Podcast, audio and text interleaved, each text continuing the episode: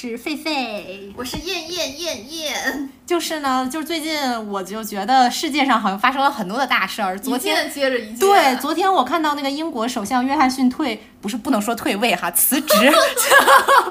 女皇才是退位，就是已经很震惊了。结果今天就是早上一打开手机，发现那个安倍晋三晋三被刺杀了，我当时就是一个大震惊。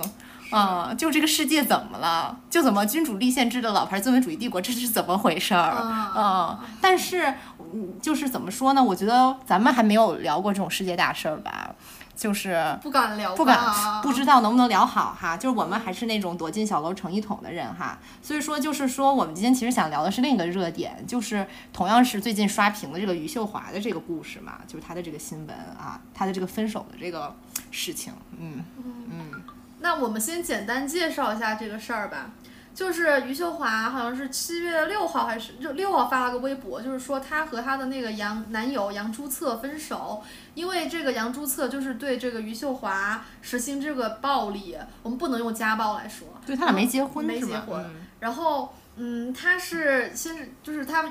卡脖子，卡余秀华脖子，然后扇，然后还扇他耳光，扇扇上百下，然后他还有这种就是就是出轨行为，比如说他接收女网友发的五二零一三一四红包，然后让网友引发争议的是余秀华，我们就是觉得就是一个先锋女性，她竟然在分手微博里写，其实他对我很好，只是脾气有有些暴躁，还有最后她说谢谢他的陪伴，祝福他找到更好的人，然后让。网友就是觉得很愤愤不平的是，就是为什么这么一个坚韧的，然后透彻的，然后才华横溢的余秀华，她可以被一个。底层的这种方方面面都配不上他的，这男的长得也不好看，还是卖蜂蜜的，对，真的是很很很难看。但是我当时就是他俩好的时候，我就觉得还行吧，毕竟这个男的年轻嘛，对不对？哎，可以照顾他，就是那个什么捏捏捏脚啊，就捶腿啊，快乐呀，对，是的，可以的。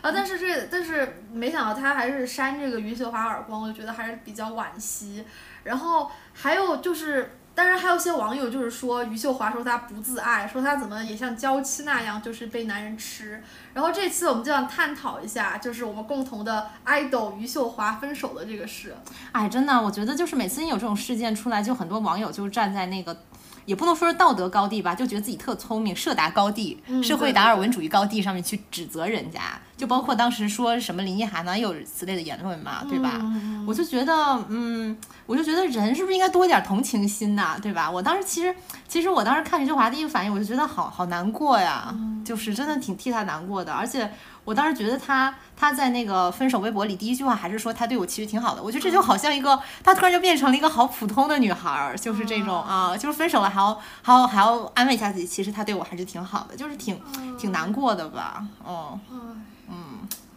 哦，是这样，是这样，但是我觉得吧，她是虽然说她在这个地方，她变成了一个和就是普通女生一样，有着这种心痛，然后需要自我安慰的这个一个女性形象，但是我还是不觉得她是在这个呃，在像这个网友说她在爱情里面就是被 PUA 了，或者说她是吃亏了。当然，就是这个这个男的这个人渣，他打她，这个该进监狱，这是肯定的。然后呃，然后但是这个是法律层面的。然后我们想探讨的是，就是余秀华在这一段爱情里，她的身份和她的得失。我觉得现在社会她一个情绪就是，女性在一段关系里，她就应该这个杀伐果决。就是像周周青阳，她手撕罗志祥，然后罗罗罗志祥出出轨那出轨以后，还有就是李静蕾手撕王力宏，然后他把他们的罪证一条条码出来，充分认识到这个，让网友让自己都认识到这个男方不是人，让这个男方身败名裂。当然。这个罗志祥和王力宏确实不是人，但是呃，而且这个周青阳和李静蕾也确实是非常聪明的女人，她们处理的方式在是就是在也是对女性来说，如果要手撕渣男，要争取自己的利益的话，也算是教科书一样的一个标本。嗯，哎，但是我觉得还好像还有一个还有一个不同，我觉得一个是罗志祥王力宏都是。比这个女方更有名的名人啊，对，这也是啊。然后第二个是，就是他们之间更多的是经济纠纷，已经已经不是情感问题了，对对吧？所以所以说，哎，周新阳那个不是，周信阳不是。周信阳不是他很厉害，他爸。哦，对，好像好像是，我们是不是也不能再 说下去不说了不说了对对对，就是就是我觉得是周，扬青还是周青阳？我也忘了，就是我们也我们躲进小楼成一统嘛，我希望听众不要跟我们计较。嗯嗯，就是我觉得，我觉得这个他们可能是有一种，至少是更长期的一种关系吧，可能涉及的呃比方面比呃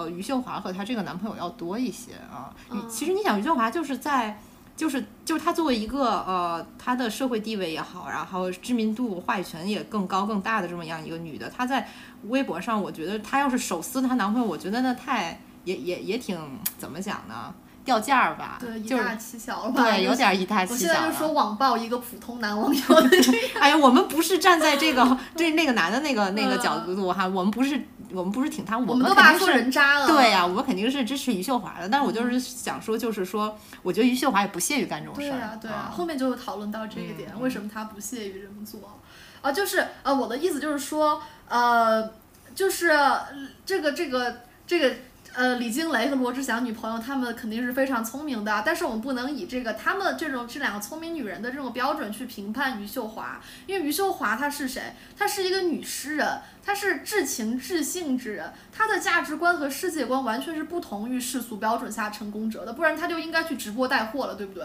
嗯。然后如果要赚钱的话，呃，她不是一哎，个他直播嘛？他不带货对吧？对，就是他应该就是去打广告吧，再再怎么来说，就是我觉得就是如果他是不能用这种物质、啊、这种世俗的标准下，这种成功者的一个一个标准去要求余秀华，因为他感知世界的方式就是不同。就如果说这个周青阳和李静蕾他们的世界里是有是非曲直的。然后是直线的，那我觉得余秀华的世界就是像高迪设计的这个教堂和公寓，它只有曲线，就是说上帝的归上帝，凯撒的归凯撒。嗯，呃，就是，而且呢，我其实也非常理解余秀华这样的有文化的女性这么热烈的追求爱情，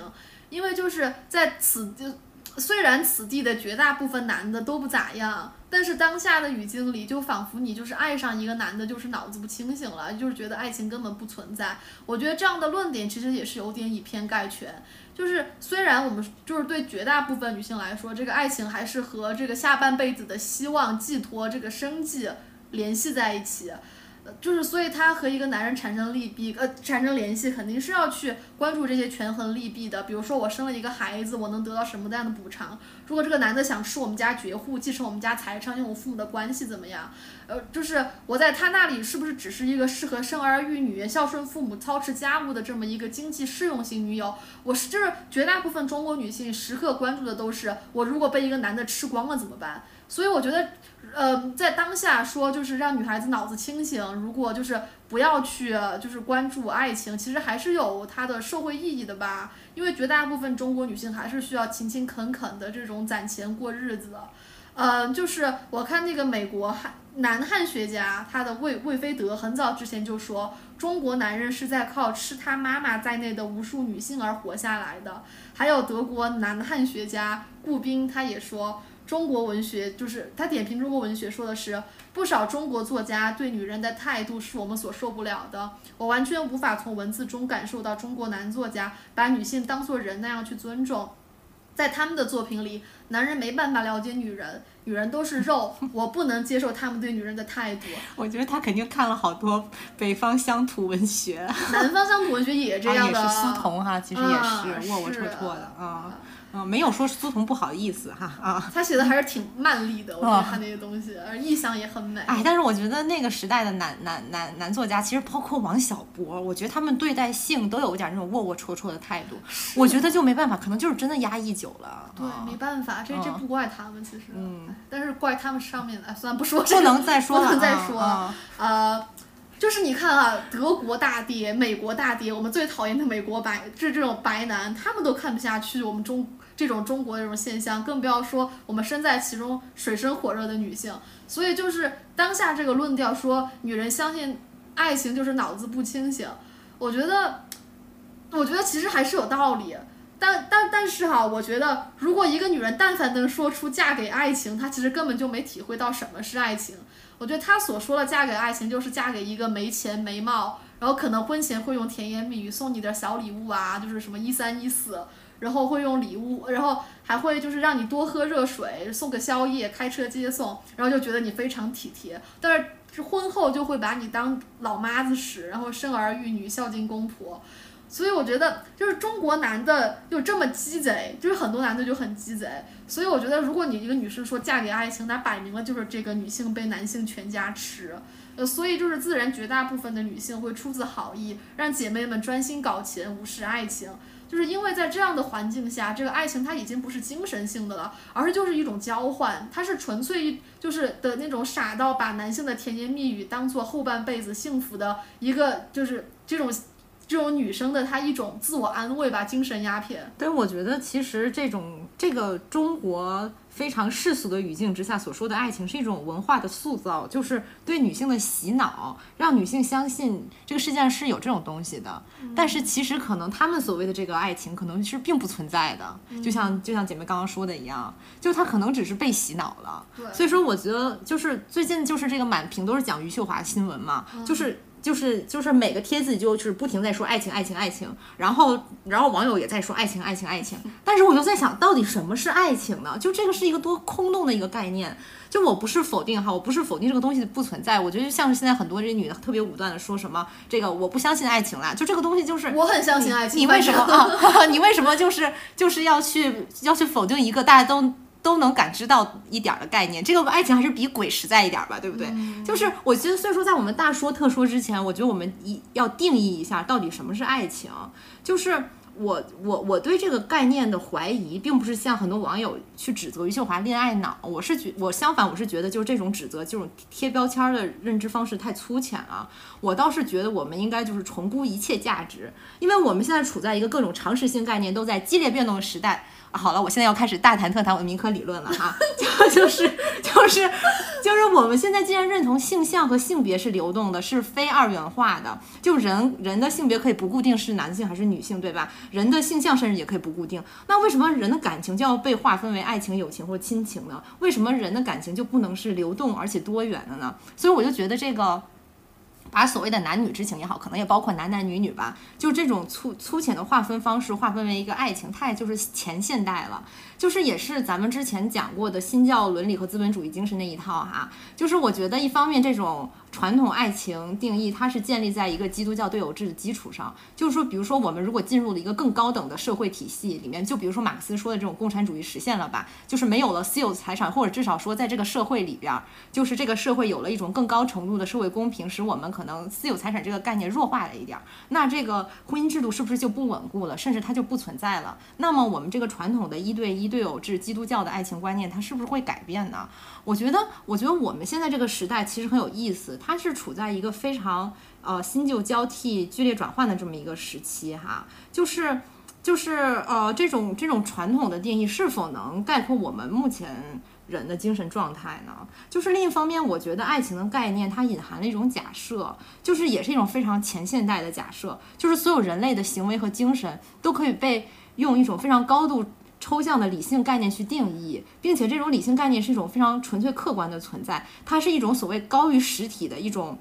精神。就我觉得这个东西就让我觉得，是不是是不是它是在钳制人呢？就会把人。就是就是会把人给规训成一种疯癫的状态，就好像 福柯说那个疯癫与文明一样，就是因为为什么人要疯癫，就是因为你你有一种所谓的这种理性的假设来钳制你嘛，对吧？这样一来就是说，我们我想我想我比较想说的就是人之为人，它是一种具有混沌性的，就是如果你你用这么一个高度概括的呃爱情概念去涵盖所有的这些人类感情，那就是人性里面很多幽微的变动，就很多侧面它都被忽略了，并且就就对于很多人来说。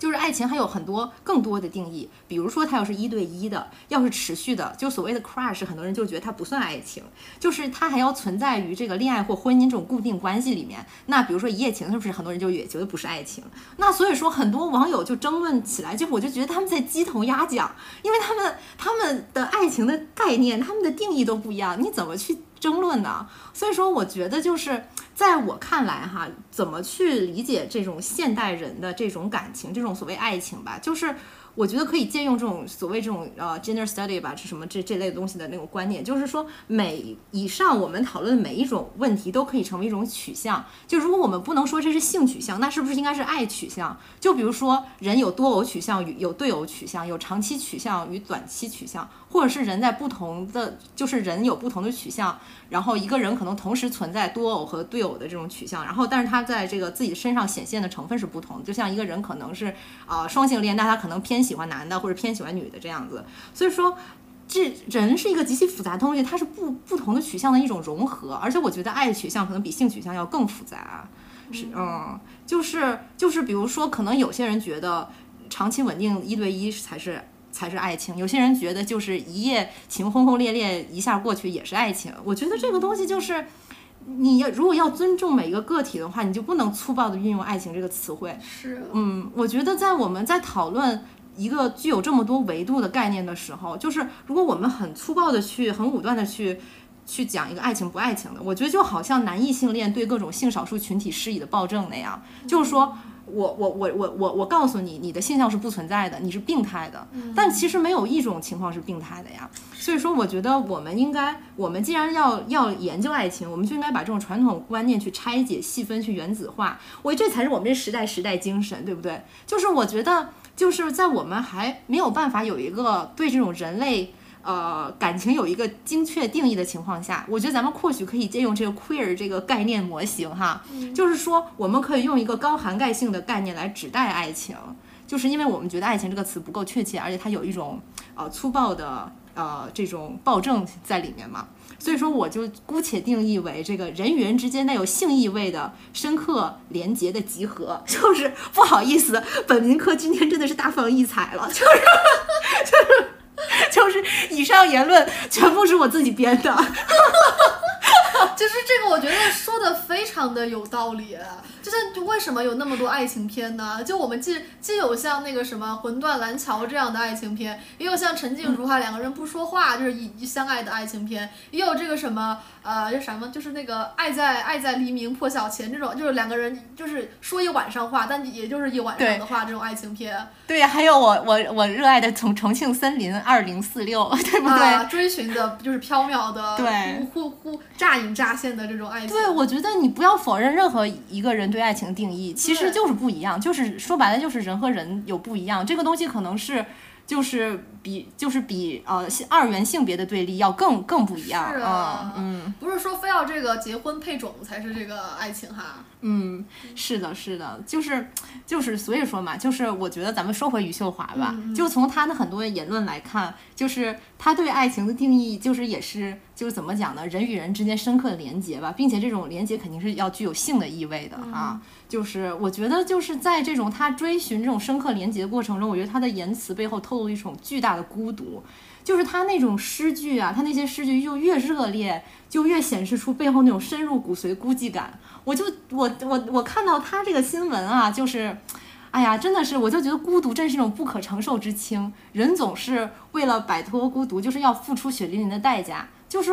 我以前没谈过恋爱的时候哈，我特别喜欢米兰昆德拉《生命不可承受之轻》，我觉得真是给我答疑解惑了。就是我我觉得我当时对恋爱很多不同，就是很多迷迷惑的地方，就在他那里都得到了一一解答。但是现在我谈恋爱谈多了，我彻底体会到这种虚无感哈和不可承受之轻。哎呀，我觉得这书其实也就那么回事儿了，但是我觉得他写的还是比较对的。就是我记得那里面人都很典型啊，就是有几个类型，一个是那个那个女。也不能算是女主吧，就是也呃特蕾莎，就是她是需求的是一对一的那种经典爱情，还有一个是传统文艺渣男托马斯，他他的是那种性爱分离的这种乱搞男性哈的代表，然后还有一个就是这个这个这个你好像是个女艺术家吧，萨宾娜啊，对，然后她是那种带着破坏欲、反抗欲去搞男人，我觉得这个这个这个人物很有意思，所以这个这个很像咱们之前说的，就是女女性的这种所谓的传统定义上荡妇，它其实是一种革命性存在。他和他和陈静记这种男他是不一样的，嗯，哎，我当时就记得我看那个《生命不能承受之轻》的时候，我就学会了一句德语，就 “es must sein”，哦，就是对对。一定不还是一定不能这样。，es must sein 吧。我不知道，我根本不认识。，es es muss sein，啊啊，就是那个那个是一定不能吗？这样的，哦哦哦。就那是贝多芬的那个里面那个一个曲，用一个一个 es muss 的。sein 是一定一定要这样，啊，那是一定要这样的，就是他就是他把一个很重的东西放在这里面，和他那个轻在探讨，然后就是这这点让我就是印象挺深刻的。对，其实我觉得这里面的人都是在这个灵与肉还有轻与重之间反反复复、反反复复的曲折吧。就是，但是不管怎么样，我觉得就是其志一也，就是最后他们都是走向了无尽的虚无啊。就是我觉得按照咱们这咱民民科理论哈，我觉得这几个人也是所谓的爱取向不同，就是啊。就是就是就是，并没有什么谁对谁错，谁应该谁不应该，对吧？这只是我觉得这个里面那个离所谓的那个 kiss，就是这个媚俗最远的这个萨宾娜，也是感受到呃就是最强烈虚无的人。因为我觉得剩下的人更多有一种随波逐流感，但是他是要逆逆潮流而动的，他是要去背叛很多东西的吧？就是用他的这个呃性性欲做武器吧？我不知道，就是余秀华是不是也有类似的感受啊？就是。当他把性和爱作为一种反抗工具的时候，他的呃虚无感也是最最强烈的，就是我。我觉得就是这种这种女性，她的那个性和爱里面有一种战斗性。就是我看余秀华的发言哈，她第一句话就是咱们之前说，就是她对我还是挺好的，就是那个说这个这个渣男哈，这个坏男的，就是我觉得就是其实还挺难过的，就是因为即使他被打几百个耳光，也不愿意否认他向往的这种人与人之间的深刻连接，就是因为否认掉这个连接，也就是说他所谓的这个爱情哈，就好像他作为自己的一部分也要灰飞烟灭了，或者就是说他。反抗的这种工具被剥夺了，他的战争也像一个笑话一样，就是所以说他是不能否认的，因为他否认了，他就否认了自己嘛，嗯，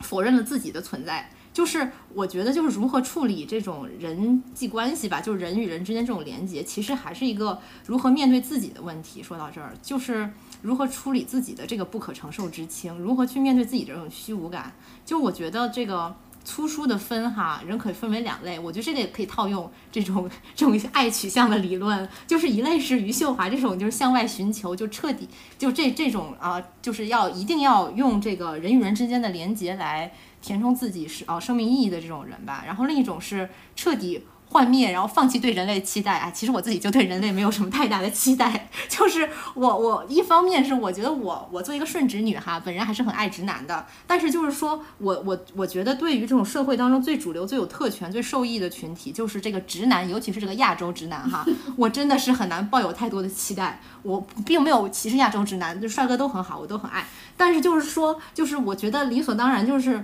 就这种理所当然的权利，因为他们是天赋的特权，他们就会让人变得愚蠢。就是我我我我很久都没跟直男朋友玩过，咱们播客至今还没有过直男来。哎，真的呀？啊，对吧？就是就是我前几天跟那个直男朋友吃饭聊天嘛，就再次让我感受到，就是即使他们对你是善意的，他他们的处境也让他们对你无法感同身受。就是，而且越是主流，各方面越主流的直男，他能感同身受女性的部分就越少。他就是无法理解很多女性在面临作为一个二等公民的情况下，就是她被压抑、被禁锢、被侮辱，就是无处反抗，所以她才只能寄希望于与喜欢。与喜欢的人之间的连接，而且我觉得就像刚刚余秀华还有萨宾娜那种类型的女人，就是她们的连接，她们对连接深深沉追求吧也好啊，可能也是一种反抗。虽然我觉得萨宾娜其实倒还挺虚无的，不像啊，与这还是略有不同，咱们就不展开讲。就是因此，我觉得就是说他们才会有那么啊强烈的这种感感情索取吧。我觉得余秀华就很典型嘛。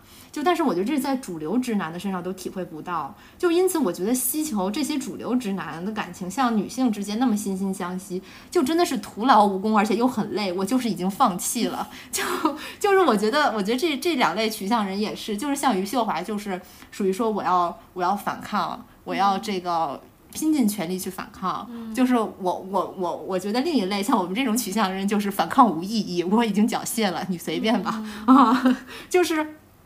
我觉得还有一种哈，就是我们的文化，就是这种男权社会的文化，总是在塑造这种两性的二元对立。我举个例子哈，就比如说这个贤者时间，这个我们知道，就是这个这个这个马赛克行为之后的这个，呃，这这这这种这种空虚的虚无的感受，其实男女都会有嘛，就无非就是多巴胺断层引起的这种短暂抑郁。就我觉得这个非常正常，但是我觉得就是我们的文化就就要非要强调说，就要塑造成男性才有闲者时间，就女性只有就是说催产催产素造成依恋感，所以就是说啊、男性就是完完事儿以后就是是抽个烟就非常嫌弃那女的，然后那女的就要就说非常非常的依恋，就说这个这个性之后就必须要有爱，怎么怎么怎么样的。其实呢，我觉得男性就是科学上来讲，男性也会分泌催产素，也会产生依恋。就是女女性也有时也有完事儿之后也不想碰对方那种闲者时间，但是我们的文化就要长此以往去塑造，就是男性好像在这种男权文化的状态下，他就不能表现出自己的呃真情实感。时间长了，我觉得就是呃呃，就是而且他有一种奖励机制嘛，就是说如果你不表现出自己的真情实感，你就更有男子气概，你更有阳刚之气，怎么怎么样的。时间长了，他就没有呃那么强烈的感情需求和感情表达哎，了。山野千鹤子好像就是说，那个嫖客文化里面就有那个就是达人和那个什么，就是土人之间的区别。达人就是你天天留恋这个烟花柳巷，但是你不动情感；土人就是会对那个妓女动情。对，所以说就是这就不就是男权塑造吗？为什么对妓女动情就是，或者说你对一个呃一个任何一个女女性动情就是不酷呢？就是土呢？只要动情其实是件非常高级的事，因为你是是个精神性的事，而且你展现了展现出人类的怜悯嘛。嗯，而且我觉得动不动情和酷不酷这个事就不应该挂挂等号，就不应该有一个区分标准。嗯，就是所以我觉得就是说，呃，那个。那个我我们看这种父权制越发达的社会，男性这种寻求深刻连结的需求就越小。我们此处再次吐槽东亚男性、东亚社会，对，是这样的，就是不乏说女性是后天的，男嗯，就是男男人是第一性，女人是第二性嘛。我觉得他还是还是有时代的局限。我觉得他还是在那个时代，他把男性作为第一性的标准人类去看待。其实男性为什么不不能是后天的呢？男性为什么不能是文化塑造？大爹就不是文化塑造的吗？我觉得这种咱们前面说这种缺乏感情、没有情感需求的直男，其实也是一种人类的退化。就是像余秀华那样表达表达自己的感情需求，才是一种更高级的人类的做法嘛，对不对？嗯，当然前提是他他是那样的爱取向的人，就他就是他要有那样的需求。我觉得这个东西也像性取向有天生成分在，对于我们这种缴械派的这个性取向这个爱取向的人来说，就是比如说我小时候看一个陌生女女人的来信哈，还有那个阿黛尔雨果的故事，就是那个阿加尼演的那个电影。蓝头发那个哦，不是哦不是不是蓝头发，是那个啊那我没看过啊，嗯就是就是讲那个雨果雨果的女儿，就是也是反正跟那个那个一个陌生女人来信是差不多那种偏执的程度，那种追随一个男的从法国追到美国这样子哦，然后还付钱给一个妓女，让那个妓女就是伺候他爱的这个男的。就是就是我觉得就是这种极致的疯狂的爱意吧，其实我觉得。我看之后，你说不怜悯呢也是不可能的，但是我就觉得压力好大，就是让我感觉压力很大，就是不管是去施予还是承受这种非常极致的、很浓烈的爱意，我都觉得很累。我就觉得他人即地狱，我不想，我不也不想当别人的地狱，你也不要来当我的地狱。就是我记得就是说看黑格尔哈，我又开始讲林克，因为我我可能误用了很多黑格尔的理论，就是因为他又很好用，你知道吧？没事儿，你就是黑格尔那尊门下弟子 孔子七十二徒，你也是黑黑格尔哦不，我这里要诋毁他，就是我觉得就是，我记得他说的对爱情定义就是说，一个人的意识完全渗透入另一个人，就是我觉得这真是这个老基督徒就是爱上那种老基督徒爱情观，真的是让本本贫僧哈真的是瑟瑟发抖。就是我觉得就是。在这一方面，我跟这种传统欧洲也不能说传统经典欧洲呃定义的爱情，就是我还是觉得有一点太沉重了吧，是完全渗透入另一个人，就感就跟那个异形似的，就直接就一个包子过来，你就嗯，就是出来了一个抱脸虫啊。当然就是说，就是说我也是百分之百顺直女嘛，我也是很爱直男，就是就是我也不会就是说这个真的就是。禁欲哈，咱们就是也一个做不到，咱们也有很爱，我也有很很爱很爱我，我也很爱的男朋友哈。但是就是说呢，弱水三千，咱们就去一瓢饮，我也不想在这个水里溺死。就我有时候觉得，就是说，嗯，就对于我们这种缴械派的人来说，除了怀疑直男，我更怀疑人的生活是不是真的是有所平移的。我有时候，我我我我觉得我可能就是比较比较爱怀疑，就是我觉得最后。所有得到的，就一次谈恋爱也好，怎么样的，就是你得到过的东西，你失去的东西，都是一切有为法，如梦幻泡影。就越，我真的是越长大越感到这句话真的是在指导我的人生，就是无论结果如何，就是这个好也好也罢，坏也罢，之后就是更大的虚无。就所以说，我觉得可能在这种缴械的这种路径上哈，就这我们这一派爱取向的人，就真的是只有放弃了，彻底放弃了五蕴皆空了，就才能通往自由。就是我真的很向往那种回头是岸的境界，虽然我做不到，我还是一个红尘中的俗人吧。就但不管怎么说，就咱们收回这这这一套民科理论哈，就是。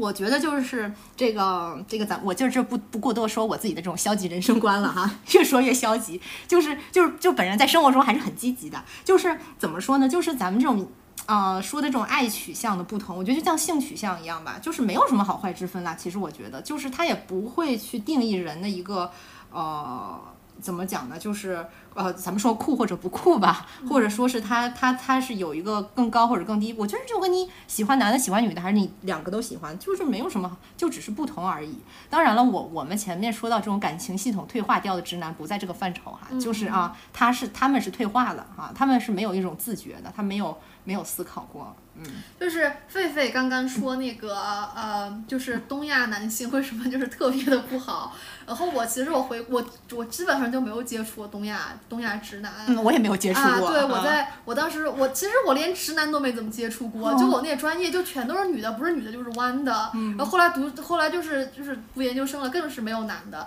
但是我觉得。呃，但是白男嘛，毕竟在一个学校，我们学校那就就两千多人，而且白男就是随时在你周围，其实还是能感觉到白人其实也有很白男也有很恶臭的一面。但他们的，我在想他们的恶臭其实就是跟那个集体性有很大的关系，就他们每一个人跟你在其实都还挺彬彬有礼的，就是很很女权真的。但如果他们在那个兄弟会的那个里面待待久了，就他们会选妃哦，就是说呃，就是我们在那个二楼那个阳台上看你们外面就是。女生排队，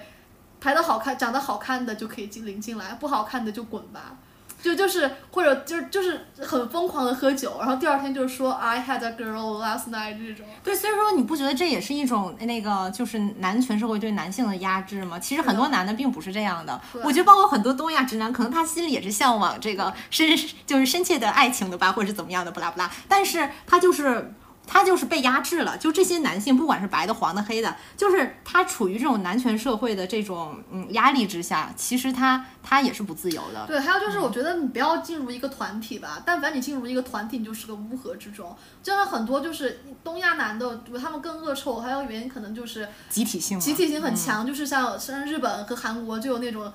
就就是那个下下班中国男的很好啊，中国男的很好啊。就下班以后必须要就是什么公司聚餐，然后就是什么要一起欺负一个新的那个对对对新的同事，我这种很恐怖。但如果你脱离出这个这个这个。群体性以后，其实每个人都还是可以很体面的。但是，但凡在一个群体里面了，然后你每个人就乌烟瘴气，显示出自己这种 masculine 的一面，就很恶心。哎，其实包括你这个东西，其实我倒觉得倒不分男女了。女生之间如果抱团，如果有一种集体性，也是一样的，那种非常 bitchy 的姐妹会。哦，好像也是哈。哎呀，我这里我这人就天生不爱跟人一块玩，我的朋友都是一个一个的，绝对没有三个人在一块儿。哎，但是我我我当时也确实也是感觉，不管是什么种族裔、什么这个国家的人，就是在他上学的时候，因为他必须要抱团，所以。所以它会显示出一种，呃，怎么讲呢？就是这种很令让人反感的这种集体性嘛。因为我们这种哈散兵游泳就特别讨厌 这种，啊。但是，但是如果就是说，比如说你接触是呃稍微上过一些班的人啊，但啊，或者像我妈健身的也是啊，对嘛对嘛，就或者说是他就是呃比较比较原子化哈，他脱离开了一个很固定的集体，就会好很多。是是是。啊，那我们接着让余秀华哈，嗯，就是姐妹刚刚讲了，就是这种虚无的一种爱情，这种爱取向。然后我想讲一下我的爱取向，就是我可能就是，嗯，就是就是就是很很爱的那种。当然，就是我觉得，我觉得我也在想什么是爱情，就是我就是。难道就是我？我不相信它只是男女之间就短暂的荷尔蒙和和那个荷尔蒙消失以后的相濡以沫。就是对我来说，我就觉得不是。就是我原来看这个东正教的信徒会亲吻这个耶稣的画像。就是在在当代哦，不是古代，就是在这个神已经死去的当代。当时我觉得好蠢啊，我就是个画片而已，又不是真的耶稣，你有啥好亲的，是不是？啊但是谈恋爱以后我就懂了，就是我不晓得余秀华是不是，反反正就是对我来说，我觉得爱哈爱谈恋爱这个获得体验的阶段，就是在个就是在信一个一对一，就是就是一神教，就是我有一个信徒，然后我也是神，然后我也是另一个人的信徒，就。对，所以我真是想插播一句，就是我觉得这个就是为什么咱们俩中取向不同，就是你你是信仰先行，我是怀疑先行，是是是吧？对，但是我是这种，我每次怀疑我就会特别痛苦，我必须要再信一个东西，然后我就会让我就是就是让我再开心起来，要不然就一直会很痛苦。哎，我觉得可能余秀华也是这种的吧，就是她必须要有一个有一也不能说是实体，它这这也不是实体哈，就是有一种呃信信仰也好，一种精神也好去支撑，也不能说支撑，就是你一定要去证明自己的存在。对我我不信教，但是我觉得什么支撑着我活下去呢？我要当神，我不当人。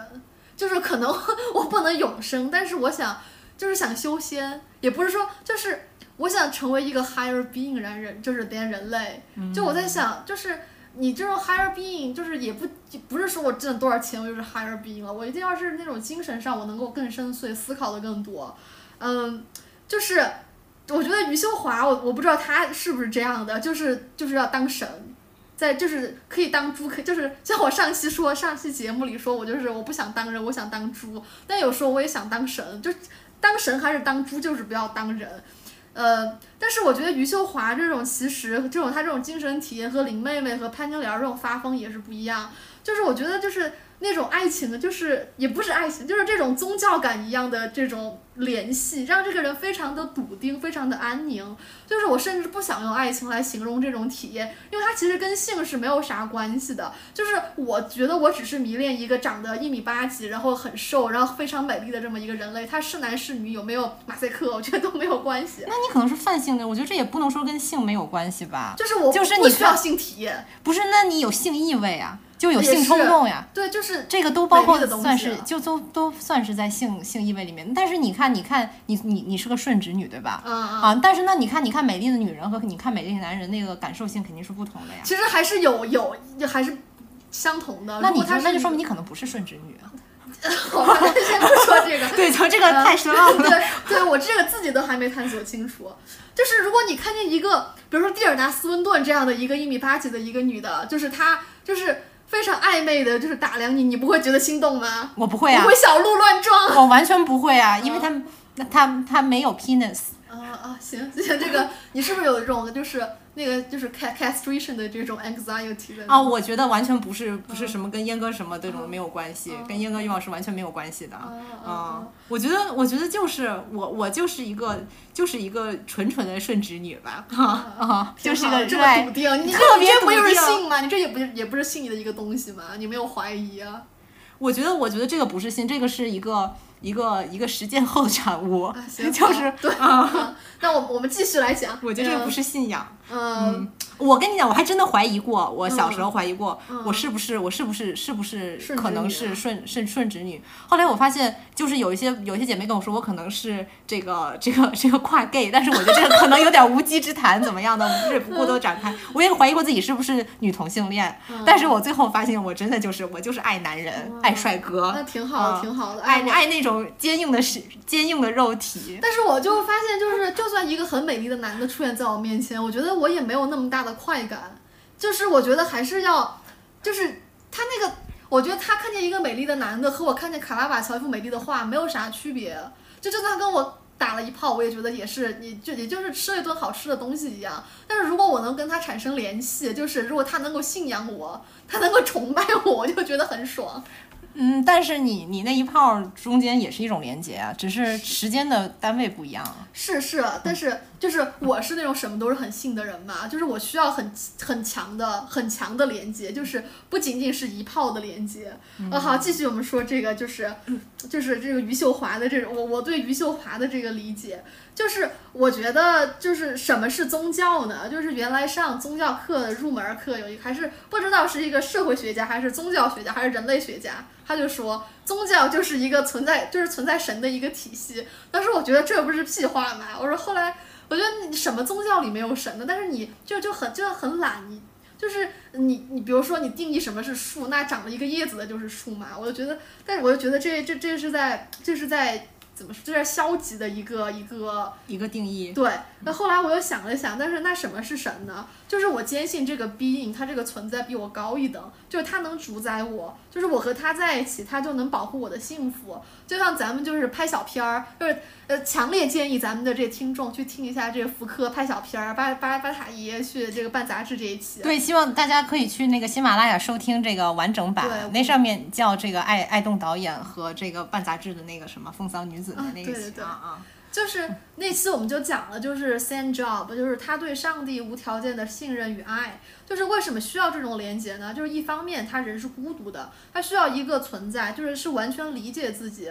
和接纳自己的。我觉得更深层、更深层的是，比如说像我这样的人类，就不相信这个生命是一场空，不相信它是虚无的。就中国士大夫典型的就是是是这样的，就是社会观他是儒家的，他要去奋进，要去考科举的；但是他自然观是道教的，他要去皈依山水田园；他的生命观是佛教的，就觉得死后什么都是一场虚无，我生不带来，死不带走，什么都幻灭。然后我觉得，所以我觉得宝姐姐她可能就是有一点这个士大夫的感觉，他是雪山经营大士嘛。就是他一方面早就是体悟到了这个生命的空幻，那另一方面他又就是很恨，就是自己不能去考科举，有一种热毒。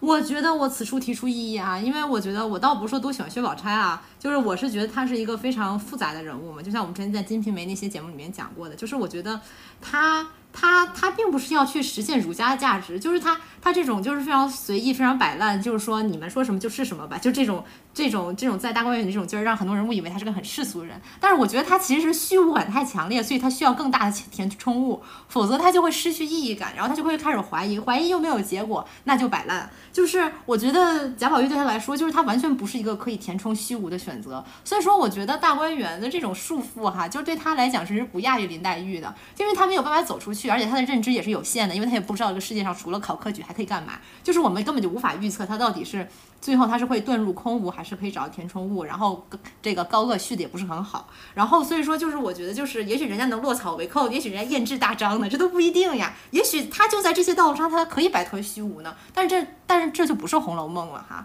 这就《金瓶梅》了。对，就是我的意思，不是说他要去实现这个儒家价值，他肯定不去实现儒家价值，就是他是一种向上的吧，就是他会是去，他还是去干实事的。比如说，他能够去帮家里打理一些，就是就是呃。就是经济往来，然后他也知道就是这个什么明事理，他他没有像这个贾宝玉和林黛玉纯纯摆烂这样。不，我觉得是另一种摆烂，就是这对他来说就是人间的游戏，就是他并没有真的把这个东西看得很重，就像什么贾政这些人一样嘛。就他就是觉得这个东西就是好嘛，你让我做我就做嘛，反正就是我我也没有其他的事情干，已经缴械了。有道理，有道理。啊，好，那我继续说。继续说，继续说啊，就是。呃，就是像我，包括就是我不知道余秀华是不是这样的人，就是一他不相信人生是虚无的，就是所以我的生命一定是有意义，我一定能在某种方面实现超脱，就是所以要么我成为一个神，要么我有一个神，这更靠近这种 transcendence，就是我觉得就是。就是为什么那么多母亲会觉得这个婴儿是最好的礼物？当然，这种产后抑郁症的不说，还有被就是被这个洗脑，就是说我当母亲母爱最伟大，这不说，就他们爱这个爱婴儿胜过爱一切。就是我觉得此时这个孩童对你的就是信任和爱，就是这个信徒对上帝的感情，就他有完全的信任、爱、服从。就是呃，就是读余秀华的诗，我就觉得他是一个非常注重精神体验的人。就他那么注意这个云朵是怎么掉落在麦田里，然后他说他这个爱人有金黄的呼吸，然后他能够闻见这个柴禾的清香。然后就是往浅了说，他是对美就是非常有敏感性，他是非常热爱生活，充满这个生命力。但是往深了说，我觉得这就是这个灵魂的这个高度敏感，能带给他就是呃这种灵魂和精神的极度的满足。这种灵魂的高敏感度，让他就是无法满足于我们所说的那种精神消遣，就是类似于什么读书啊，呃钻研几何学、弹钢琴啊这种，呃或者是学艺术史，就是像那个很多贵族就买画儿。我觉得他就是余秀华这样的人，他必须去奔赴一场这种超越人类创造的这种存在的体验。嗯，很多人说余秀华是勇敢的、奋不顾身的投身爱情。其实我觉得余秀华这里她不已经不已经不是在谈恋爱了，不然也不会爱上那个又丑又矬又没文化还家暴的灵魂卑劣的这个杨朱策。我觉得他就是在精神进行一场这种当神的这种一种体验。呃，他是把自己呃的肋骨和心脏交给一个陌生人，把自己的所有弱点暴露在他面前，他就像一个信徒对待上帝在忏悔那样。哎，这个地方我有一个逻辑没太弄懂哈。那他既然要当神，他为什么要像信徒对上帝那样去忏悔呢？哦，是这样的，因为我觉得就是你要当神和你要当信徒，其实这两个是一样的概念。嗯，有道理。就咱们说就说得通。对，咱们当时不是说过那个黑格尔，就是他那个奴仆主仆的概念吗？对，对不起，就我们又来误读黑格尔。我们又来了误读黑格尔，对对对，它是可以互换的，对吧？它是可以转换的。嗯。就前面我就是说到过，不知道有没有说到过，就是说，呃，就是你当神，就是你是成为一个 higher being，然后你当一个信徒，你是和神连接在一起，你是通过靠近神来，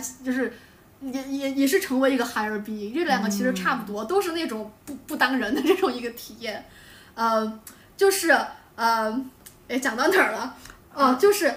哦，他一方面他是个神，但是他把所有所有的弱点暴露在那个杨杨朱策面前，他又像个信徒那样，就是黑格尔那二元二元理论嘛。然后我觉得就是，所以他会就是，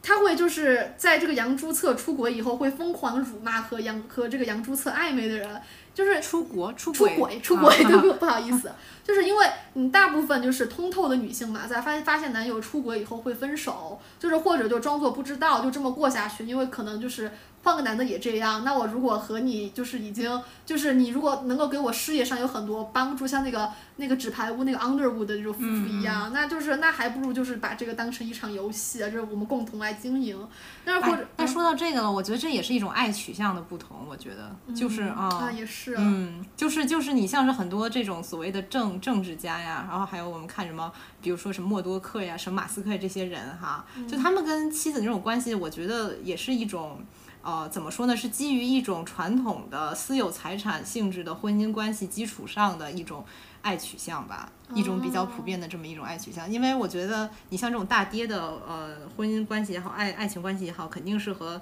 财产是有很大的一种连连接的。但是另一方面，他们也确实是这样的人吧，就是啊，对，我觉得这个爱取向和就是余秀华这种爱取向它是不同。对对，就是上帝的归上帝，凯撒的归凯撒，还是要这么看一下，呃。呃，还有就是，或者是像交，就是一方面就是可能有些女性就是比较比较通透的，要么就是离开，要么就是像就是 Underwood 的那种在一块儿，或者就是像娇妻那样就是打小三，因为觉得自己把后半辈子都寄托在这个男人身上了，所以一定要把这个打小小三给弄死。但是我觉得余秀华她是把爱情当做一种绝对的忠诚，所以她就是就是杨是谁不重要，就是余秀华她是。把自己和杨的关关系当成一个 higher being，所以他无法忍受这段关系的背叛，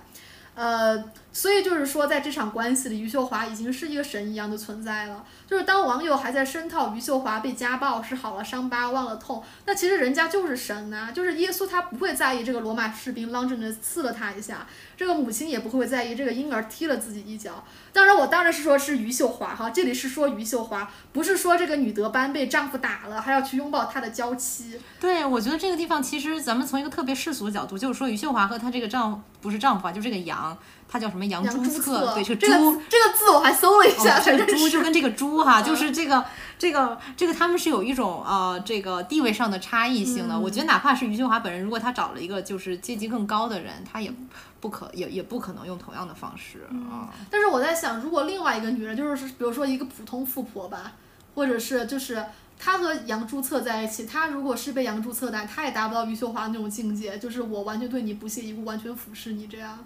就是因为他精神层次没有达到余秀华那样。嗯，我觉得也有可能哈。但是我觉得这个东西你也是分人，就是还是分爱取向和性取向。这这只是在说余秀华。对，只能说他自己。嗯，对。而且我们是我们在误读余秀华，我们是用代入自己，用余秀华代入自己。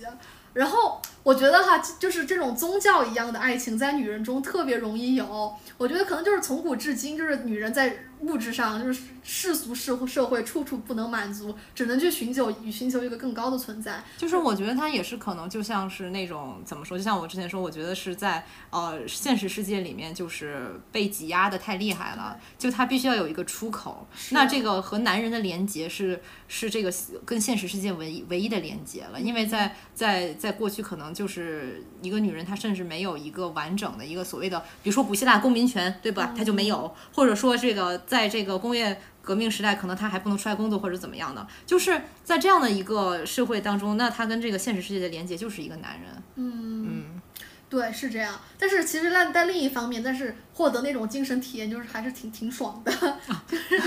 我我就觉得就是地狱。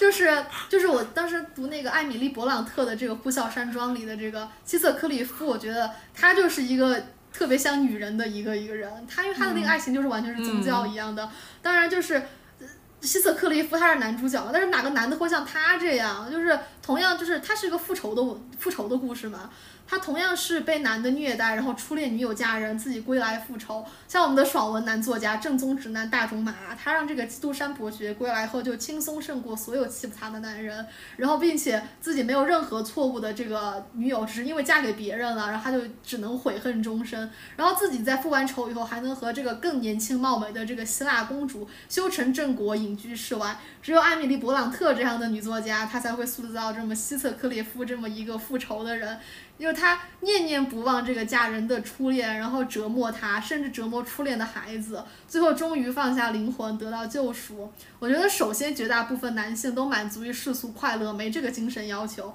然后其次，我觉得这种灵魂被撒旦诱惑，最终这个浪子回头的戏码，就特别像我们那个旧约里著名的浪子回头记。当然哈，我觉得让人信仰不是成为唯一成为神的一个方式。嗯，就是我觉得刺杀拿破仑也可以，就是《战争与和平》里面。但是只可惜，我觉得曾经的女性就就很惨，就没有机会上战场去刺杀拿破仑。对呀、曾经女性就只能当安娜卡列尼娜，然后卧轨自杀，嗯，就是啊，就是我觉得也很惨。哎呀，但是我觉得，我觉得就是其实也不是人人都想当神啦。我其实觉得啊。啊，我我不知道余秀华，但是但是我们可以带入自己的解读啊。然后当然就是这这余秀华这些精神体验嘛，都是我发明的这个民科理论，包括谈恋爱就是就当神这个也是我的这个这个这个这个民科理论，就是毕竟就是我们那个福柯拍小片儿这个这个那一再期次安利，再次对，安利一定要去听。就那一期我就讲过，就是我上这么多年的这个艺术史课，就是宗教部分，我只是要么就是在发憨，要么就是在欣赏这个男圣土图的美丽裸体，我这学的也哎不咋好。那你说到说说到此处，你你难道还不是顺直女吗？你欣赏男生图美丽裸体？那没有女生图的美丽裸体让我欣赏啊。那那个女女女性的裸体不更多吗？呃，对嘛？那就是因为就是上就是非基督教历史的那种艺术史的时候，我就是沉浸在那个智慧的欢愉中了。但这个基督教这个艺术史，我真的一点都不想吸收，我就只能满足于面前这片裸体。那你是不是顺直女还有待讨论？咱们继续说余秀华。啊，好，就是。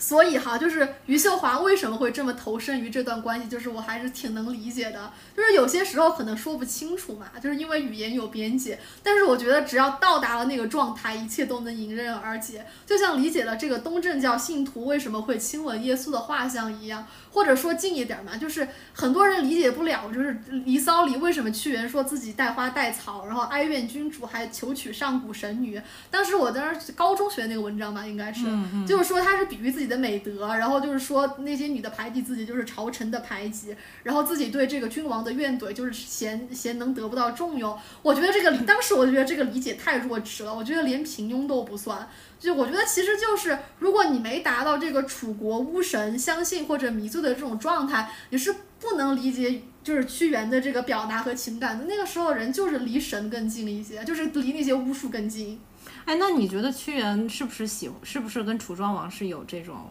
这种所谓的性关系也好，这种爱情关系？这个我觉得不好说，因为就是我们也不是那个楚国的人，我们不能全心全意的相信这而且他种巫术。这对，而且他这个文本太隐晦了，你真的是无法。但是我无法相信，就我就他那个穿那些衣服，我倒是挺能理解的。我无法，我我完全不理解，就是把他那个穿衣服当做当当穿美丽的衣服当成是美德。我觉得人家贵族就喜欢穿美丽的衣服，不行吗？就为什么叫我当阳刚的就土气直男呢？嗯，是的，是的。就说到这屈原，就是让还有这种就是所谓这种楚国这种巫神哈，就让我就更加的就是想，就是说，就是这种相信的爱和怀疑的这种不能算是爱吧，可能也算是爱，就是怀疑的这种人类情感，可能就是他们作为一对儿哈，像二元对立的这种这种取向，它可能就是也是一个划分呃古古古代与现代或者是与后现代的这种前现代与后现代这么一种标准。嗯对对对。哦，对，姐妹说这个前现代和这个后现代还是现代的这个区别，就是我想，就是当时上宗教课的时候，教授给我们推荐了一本书叫《Secular Age》，然后那个是就是什么开山辟地的、开开天辟地的一个大作，但是我一直没读。然后，但是那个教授推荐了，就是有一句话就说的很好，就是他那个书就是。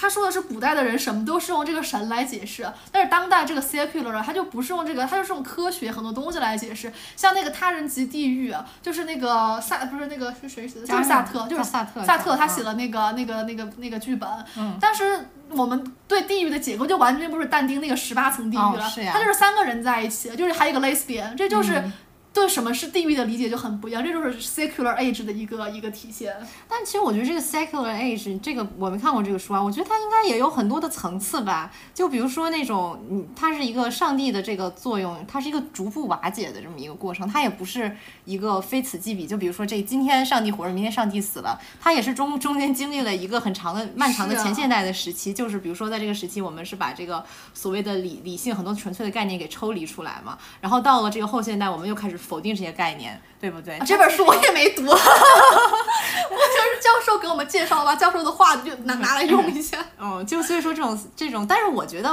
我觉得现在确实还是一个世俗年代了，对不对啊？是啊。当然，那咱们接着说行，余秀华，就是就是我我想说哈，就是这种相信的取向也好，怀疑的取向也好，他们是在一个维度上的。但是很多网友批评什么余秀华想不开，恋爱脑就比较低级了。嗯，我觉得这个就好像这个。生命不可承受之轻里面就是说很多很多人嘛，他说是很多现代人嘛，就是他们拒绝媚俗又时时体现媚俗，其实就是很像这些网友，真的就是我猜批评余秀华的人就是应该很不想看到这种余秀华这种不现代不独立的女性就是离了爱情活不了的戏码，但是他们如果一旦批评了开了这个口开了这个金口啊，他们又陷入了另一种媚俗，就是这种就是这种大女主情节，这种纸片人独立女性体现出来这种现代礼教。嗯，还有就是要赢嘛，我觉得这种很就是要成功，我就很讨厌这种。还是站在社会社会达尔文主义的高地上啊，去指责人家一个诗人啊，真没劲。就是我觉得，如果说这个余秀华不够聪，就是如果他们是认为余秀华不够聪明的话，我就觉得这种社达言论就是甚至是残忍的，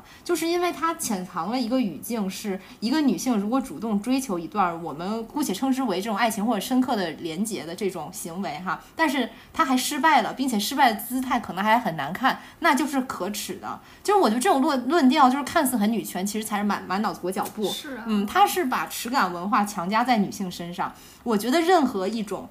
一种话语或者行为，如果把耻感文化强加在女性身上，在我们这儿咱们就是一棒子打死。就是女性。不应该为了任何事可耻，不应该为了自己的性别感到可耻。是，嗯，就是我觉得什么叫女性独立？女性独立的前提是她可以自主选择，而不是说有一些选择因为是可耻的，所以它是禁忌，它是不可触碰的。那这个就是现代礼教，对不对？就是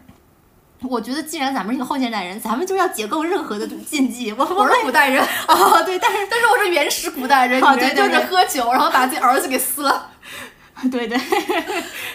然后就是，我觉得就是说，这个就是就是这种现代礼教，实际上就是披着提倡女性独立的皮，然后给女性树立起一道道的禁忌。就是人，就是作为一个人嘛，他就可他就是可以失败，他就是可以狼狈的。如果说女性不可以的话，那就是在物化他们呀。就是我虽然我自己哈，就是很想做个石头，就是想要六根清净一下，但是我就感觉就是说，看到余秀华这种这样子爱取向的人哈，恋爱失败被家不能说被家暴吧，反正就是被被这个猪给打了，就是只是觉得他的就是这个处境让我很心疼，就是但是他并不可耻啊，他哪里可耻？是猪的错，不是他的错。对呀，就是不要总给女女人强加这种耻感文化啊，就是就是讲的或者再简单粗暴点，任何一种。说女人不可以如何如何，女性不能如何如何的句式，就在我看来就是该死。就是女性可以做任何事儿，就是不管不管是做成功还是做错了都可以啊。就是呀，女性就是有犯错的权利嘛，人就是有犯错的权利。对对对，是这样。就是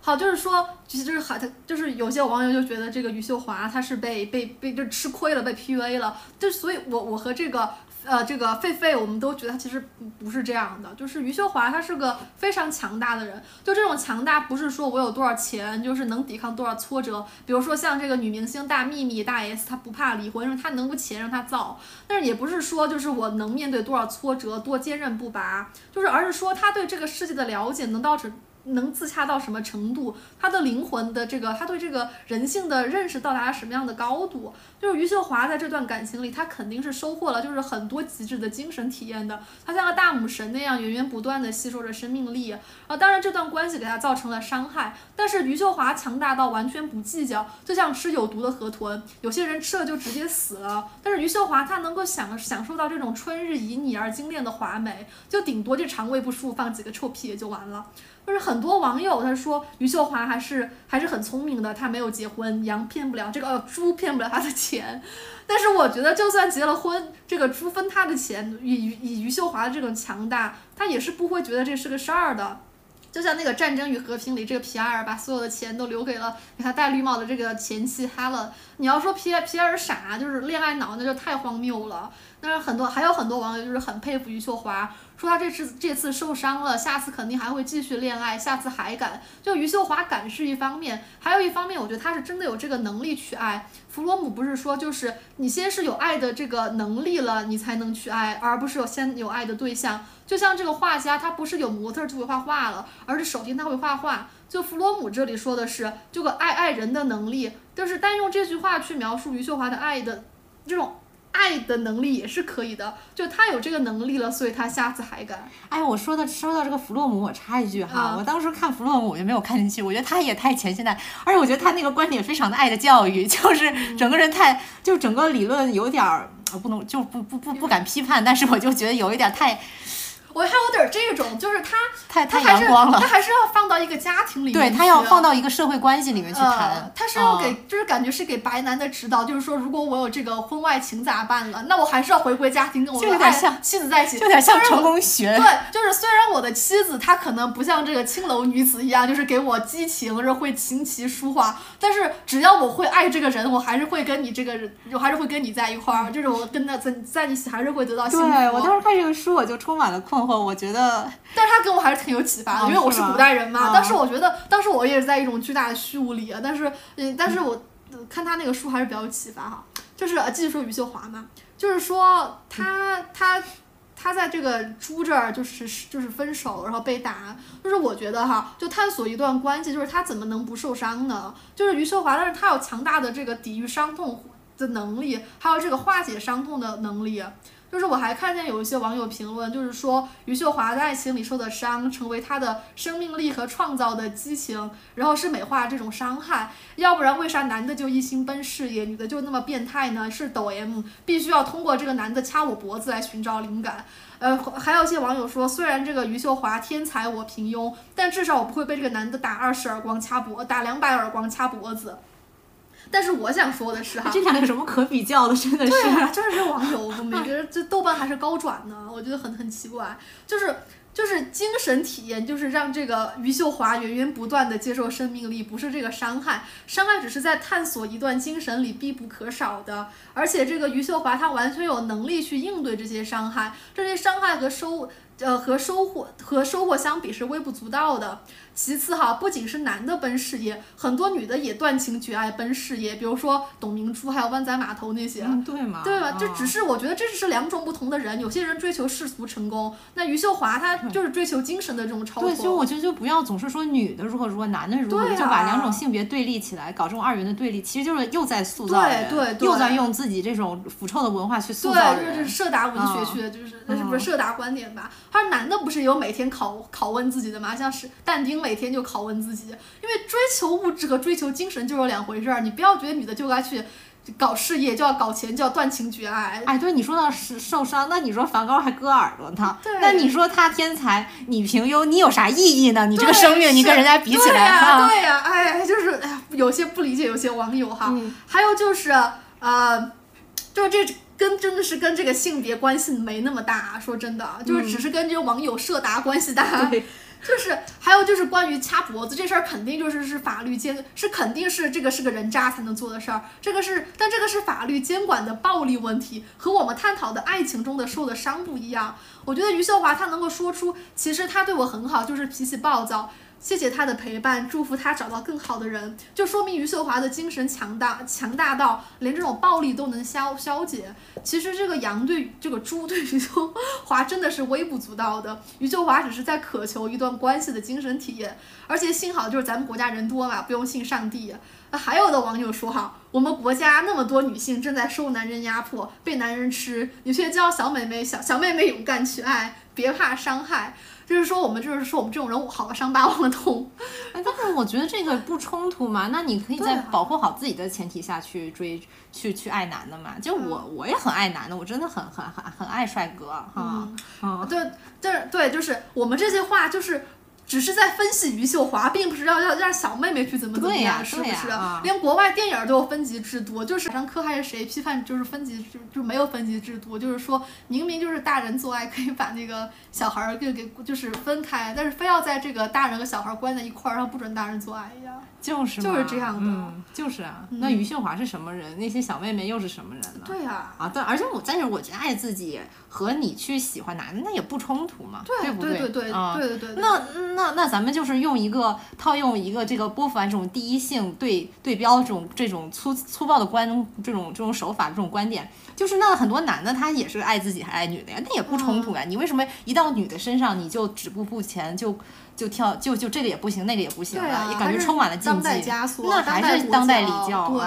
而且其实我觉得哈，我觉得爱自己这一点其实也很空洞。到底就是什么是爱自己呢？就是我感觉，就是如果你的话语里是还是嫁给自己啊，嫁嫁给爱情和二爱自己这种简单粗暴的二分法，那我们的观点确实就是对有些听众来不是。我们的听众不会出现这个问题。我们的听众特别聪明。对，就是对那些网友来说，确实是超纲了。就像对这个幼儿园小朋友讲这种呃孕妇产后保养一样哈。就是我觉得这个爱自己这个概念就很荒谬。就是什么是爱自己呢？就是像男人那样专心搞钱，不会爱人，那种自私自利，就是爱自己吗？这是种退化，人类的退化啊。那按照这个逻辑，那专心搞钱是不是也是甘愿当韭菜，就是奉献自己的爱给资本家呢？你说？还有就是说取悦自或还有些人说就是说取悦自己而不是别人就是爱自己，我觉得这个也是很粗暴哈。为什么就是你你你对你的男朋友好点儿，怎么就就和爱自己就不对呀？我老爱我男朋友了，但是我也没觉得我贬低自己了。对，而且就是说，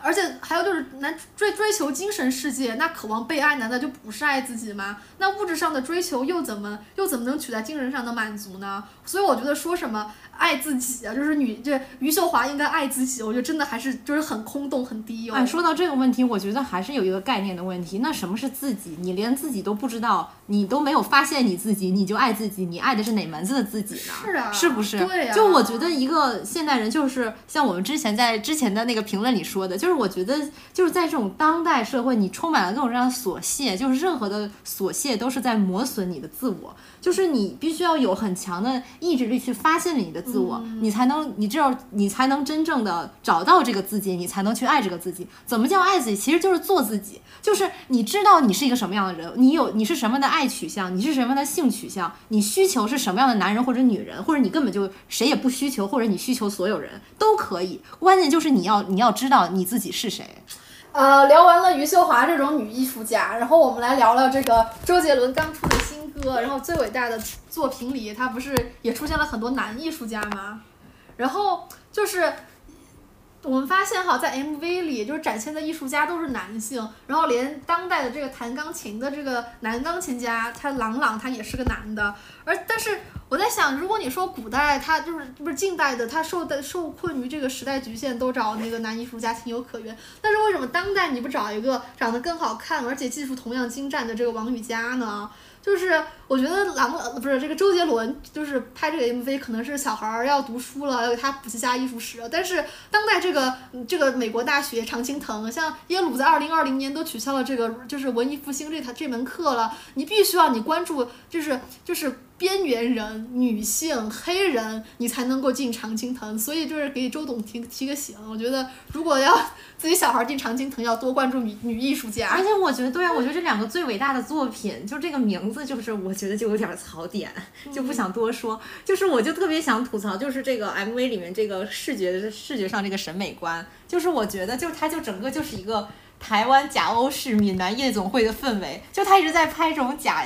假法国就让我觉得特别的无语，就是而且就是你看这个老直男哈，就是他还要用一些大家都烂到大家都不想提这种烂梗，就是什么什么翡冷翠有什么印象派，就生怕显得自己就中年的自己没有深度，他 就就谁不知道？我当时就在想说，就是你能稍微用，就像姐妹说，用点边缘的东西好吗？就是就是我我当时看哈，就朗朗一出来，我就立刻就转换到了钢的琴，因为我觉得东北人特别适合拍这个。我觉得这倒不是说一种这种怎么说呢，作为一个外在的一种呃外来人的一种文化凝视或者是怎么样的，而是说我觉得他们自身的气质可能拍就是你想周杰伦他就是在那个侯孝贤的电影场景里面骑个摩托出来，然后然后然后这个朗朗就是在那个冰天雪地的这个东北的这个工厂里面弹那个他那个钢做的琴，我觉得这个难道不比这你你们搞这种台湾夜总会的这种假巴黎就不是难道更像洗浴中心？对呀，就是呀，就是更更令人感动嘛。是啊，就是我觉得反观人家前女友琳琳啊，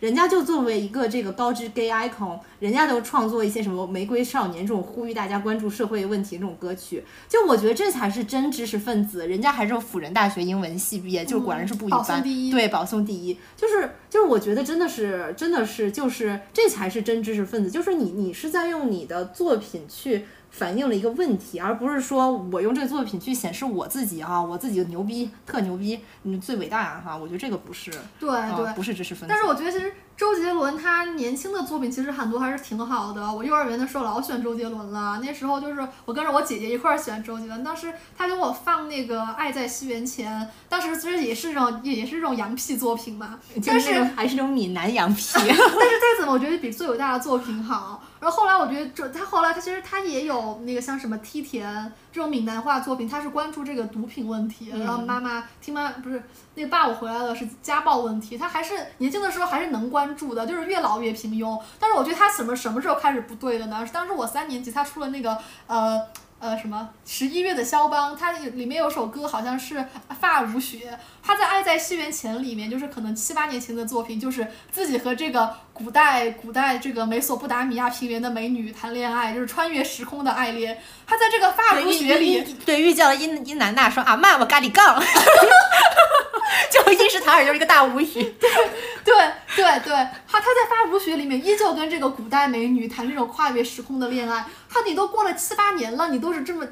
同一套梗，我就觉得这个有一点平庸。后来我就没有买过他的专辑了，就这样。对，就是在我觉得这种男艺术家，这种尤其这种主流直男艺术家，特别容易就落入一个不停重复自己的一个套路啊。虽然说我其实对周杰伦不太了解了哈，我其实就是就是被他那些这个这个假假中国风什么这种假假文艺这个歌词给劝退了，就是。啊、就一直没有太深入的了解他，所以我也不好评判他。我只是说自己对这个最近的这个 MV 的一个观感哈。嗯，就是呃，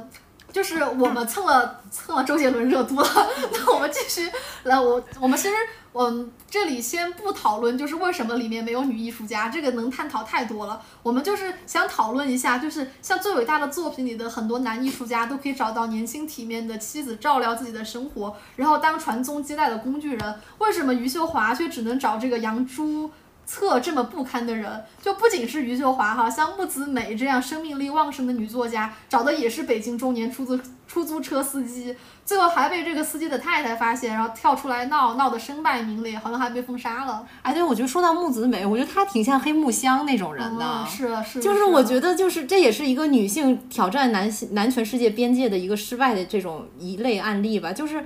你你你最后你总是无法突破这个牢笼，所以说这个路径可能还是不太，呃不不太当今可能不太容易，还不行还不行哎，嗯。哦，还有就是，呃，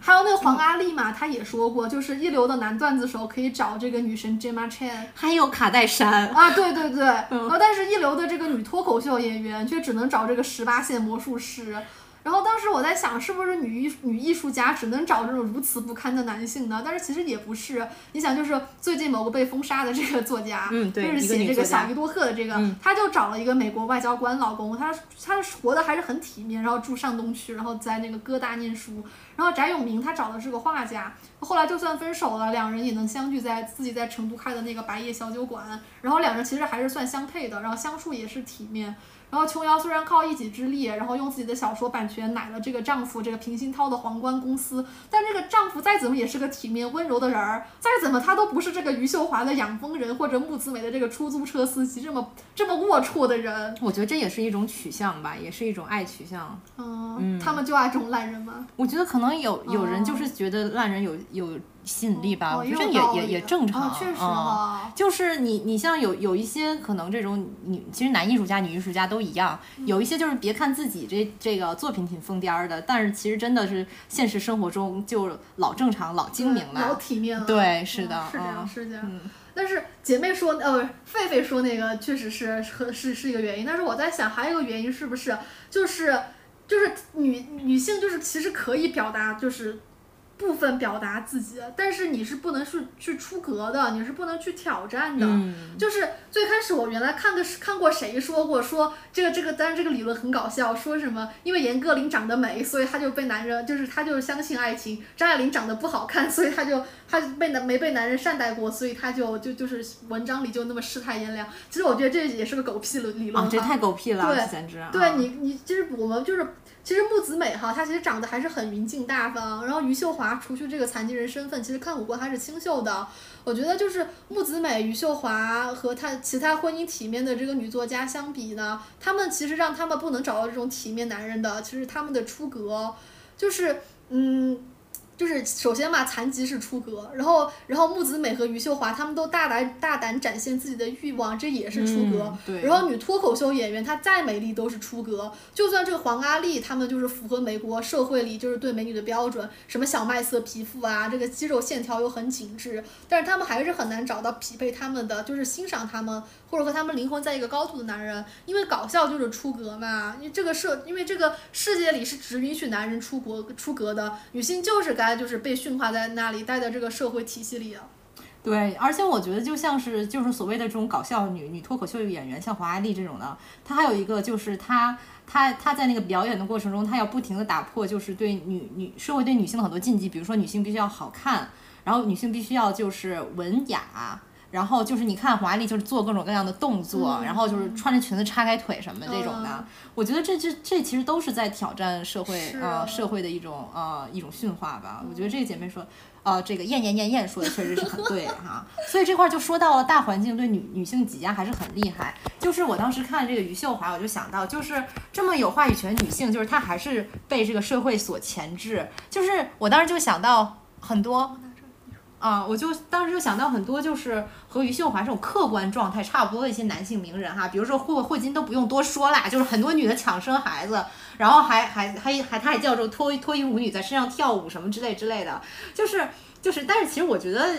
这个倒不是一个不是一个槽点了，我觉得还挺热爱生活的，对，呃，但我只是觉得可能可能就是比如说对于同样处境的女性来说，可能她们会有耻感，嗯，就就是说他们可能会叫一群脱衣舞男，然后在残疾的身体上跳舞，他们可能会有耻感，甚至他觉得我配不上这些东西，好对对是的，所以说真的不要给女性强加耻感，我们配得上任何东西，对，真的是啊，所以说我我当时还记得还有一个天生没有四肢一个日本作家嘛，也是就是一开始他就是那种励志作家怎么样的可阳光了，最后被爆出和十几个。女的有性关系或者怎么样的，就是我觉得男性身上只要有一个闪光点，就可以让女性忽略他们所有残疾的身体也好，恶劣的性格，可能是各种各样的呃这个龌龊的一面呀，然后这个贫穷的一面呀。但是这个女性就是要十项全能，又要白又要富又要美，然后又要有才才能值得被爱，而且而且还不能主动追求。主动追求被抛弃的你又可耻了啊！是，就是我觉得这也是就是很为余秀华难过的地地方，就是我觉得再高的才华也无法抵挡不堪的时代。呃，我没有说我们这个时代不堪，这就是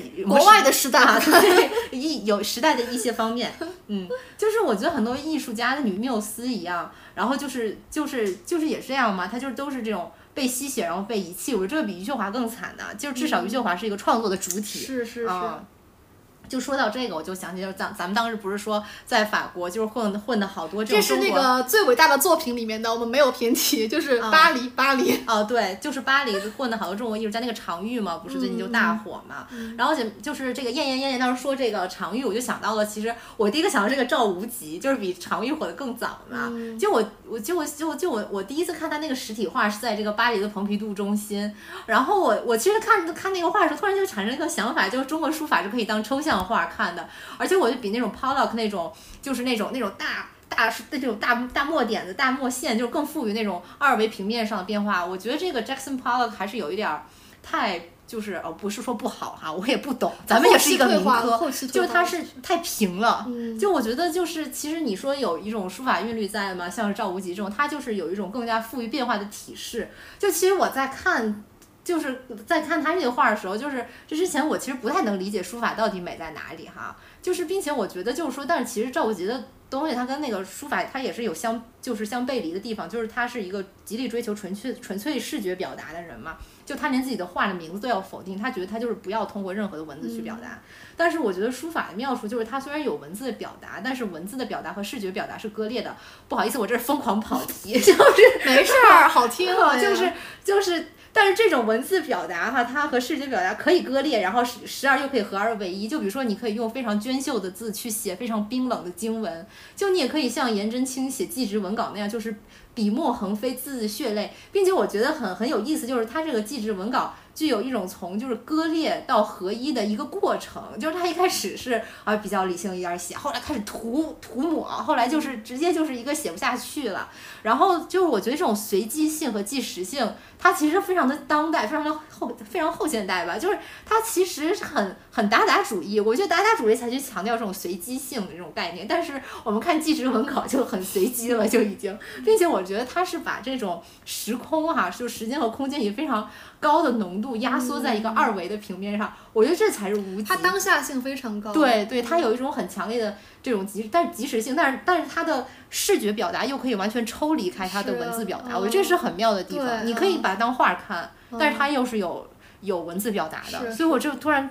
就当时才在那个蓬皮杜中心，我才突然觉得哇，其实书法还挺有意思的。嗯，哎呦，真真真厉害，我都没从没想过这一点。然后我觉得这才是无极嘛，就对不对哈？就其实说了这么多，后来我就开始。开始了，就是就是去了解这个这个连接书法的桥梁赵无极，后来发现其实很可能哈，其实他的老婆谢景兰让我产生了这样的想法，就是我觉得这个谢景兰就是一个很典型的这个老艺术家发妻的人设，就是就是他在这个啊他在这个呃中国的时候，他跟他跟这个赵无极有了一个孩子，然后之后去了法国，然后赵无极很多的早期作品就是一些非常原初的概念吧。就是都是在谢景兰的影响下完成的，就是有些话甚至可以说是分不清是谁的手笔。但是怎么说呢？我觉得这个这个究竟是怎么样的，我们也真的是没法说了啊。这个后来就是这个谢景兰遇到了一个更加欣赏她的这个法国艺术家马赛，然后就跟他好上了。然后谢景兰，我记得她原来是在那个就是在中国是学音乐的，然后她在五十年代时候搞搞电子音乐，我觉得她是一个非常非常酷的一个女的。那个时代，她真的就是。而且他跟赵无极好时候叫兰兰，后来这个他跟这个法国人好时候就叫兰兰，就是拉兰，就我觉得非常可爱。就是就是这个就是，但是其实我当时看他的时候，就是我我觉得他说过一句让我就是印象很深刻也挺难过的话哈，就是说我造就了一个画家，造就了一个艺术家，可自己却什么也不是。就是她是一个才华极高的一个女人，就是她可以玩玩玩绘画，又可以玩音乐，但是。他一直在是在做一个缪斯，所以我觉得他说造就其实还是太谦谦虚了吧，就是他其实还是被吸血了，哪怕是这个法国艺术家，其实对他还是更好一点，但是这种可能是。比如说，不管是赵无极，我觉得也不是一个非常所谓的那种传传统文艺渣男了，其实我都还行这人。但是就是说，不是这些男人在吸他的血，而是他在这种社会体制之内，他也只能如此啊，因为他他他他囿于他的时代不自知，他自己无法去真正的呃产生这种一个自我意识吧，就是说我要做一个呃这个创作的主体。对吧？我要给我的作品署上我的名字。就是其实你看，更古代的女艺术家，她们女性创造者，她们更意识不到。我真的是觉得很多女性创作者的成果都是被他们男性伴侣窃取了，然后就给他们安一个缪斯的名号，或者甚至连这个名号都没有。然后他们自己囿于时代不自知。就是我又说到，又想到这个蒙马特、高地这些法国艺术家哈。其实我觉得那个谁嘛，还是一个创作主体，就是那个瓦拉东。就他是他也是当年在跟那个那些后倾向派那些人混的那个女的啊，但是她的出身是一个妓女，就是我觉得也许是这种特殊的经历造成了他其实能更加坚韧的去呃完成一个嗯怎么说呢一个完完全意义上、纯粹意义上的创作主体所要做的事情吧。这潘玉也是，对，哎，这哎，真的是哎。嗯其实包括余秀华，她也是这种社会边缘人嘛，嗯可能这种边缘的身份反而能够塑造他们更加坚韧的这种呃意志力啊，或者是行为方式或者更敢，就是更敢了吧？嗯，对，你看那个瓦拉东、潘玉良，他们早期也是做做缪斯嘛，但是他们这个这个后来就是这个怎么讲呢？还是还是那个可以成为一个创造的主体。是是是，啊啊，这个这个这个说到哪儿了哈？就是我我我有时候就想这个萨福哈、就是这个女女同性恋的始作始作俑者，不能说始作俑者，是鼻祖。Sorry Sorry Sorry Sorry，这个这个这个他的作品为什么可以就是署名传世哈、或者就是因为他的女朋友和女学生不会窃取他的诗歌。但是还有一说，就是我觉得也很有意思，就是很多他署名的诗歌是他女学生写的，所以说可见他们可能也许还是形成这种男艺术家和女缪斯的权力关系。所以在这个地方，我觉得也许生理性别也不重要，重要的是爹是是谁是爹哈、谁是权力关系里的爹。就是我还想到李清照，她不也是因为丈夫死得早，而她活得长，然后她才能才成为了这个伟大女词人，就是中中国唯一一个。要不然我估计这婉约派大词人就变成赵明诚了。就是，所以我就对于那些什么男艺术家、男男文学家与妻子感情甚笃、夫唱妇随这种历史叙述，我真的非常怀疑，那个妇真的是在随吗？还是不是？是不是？吃对啊，我觉得就是这个这个这个这个夫偷妇没有办法啊，嗯，是不是？是嗯，哎，其实就是咱们就是其实还是讲到了为什么没有呃 great art 呃 great female artist 这个关这个概念，是就是那个 Knocklin 他有篇文章、嗯 Linda Knocklin，就是他有一本书就是 Why Why have there been no great 什么 women artists？啊，那那个是我们研究生 seminar 课上要读的，但是我没有读，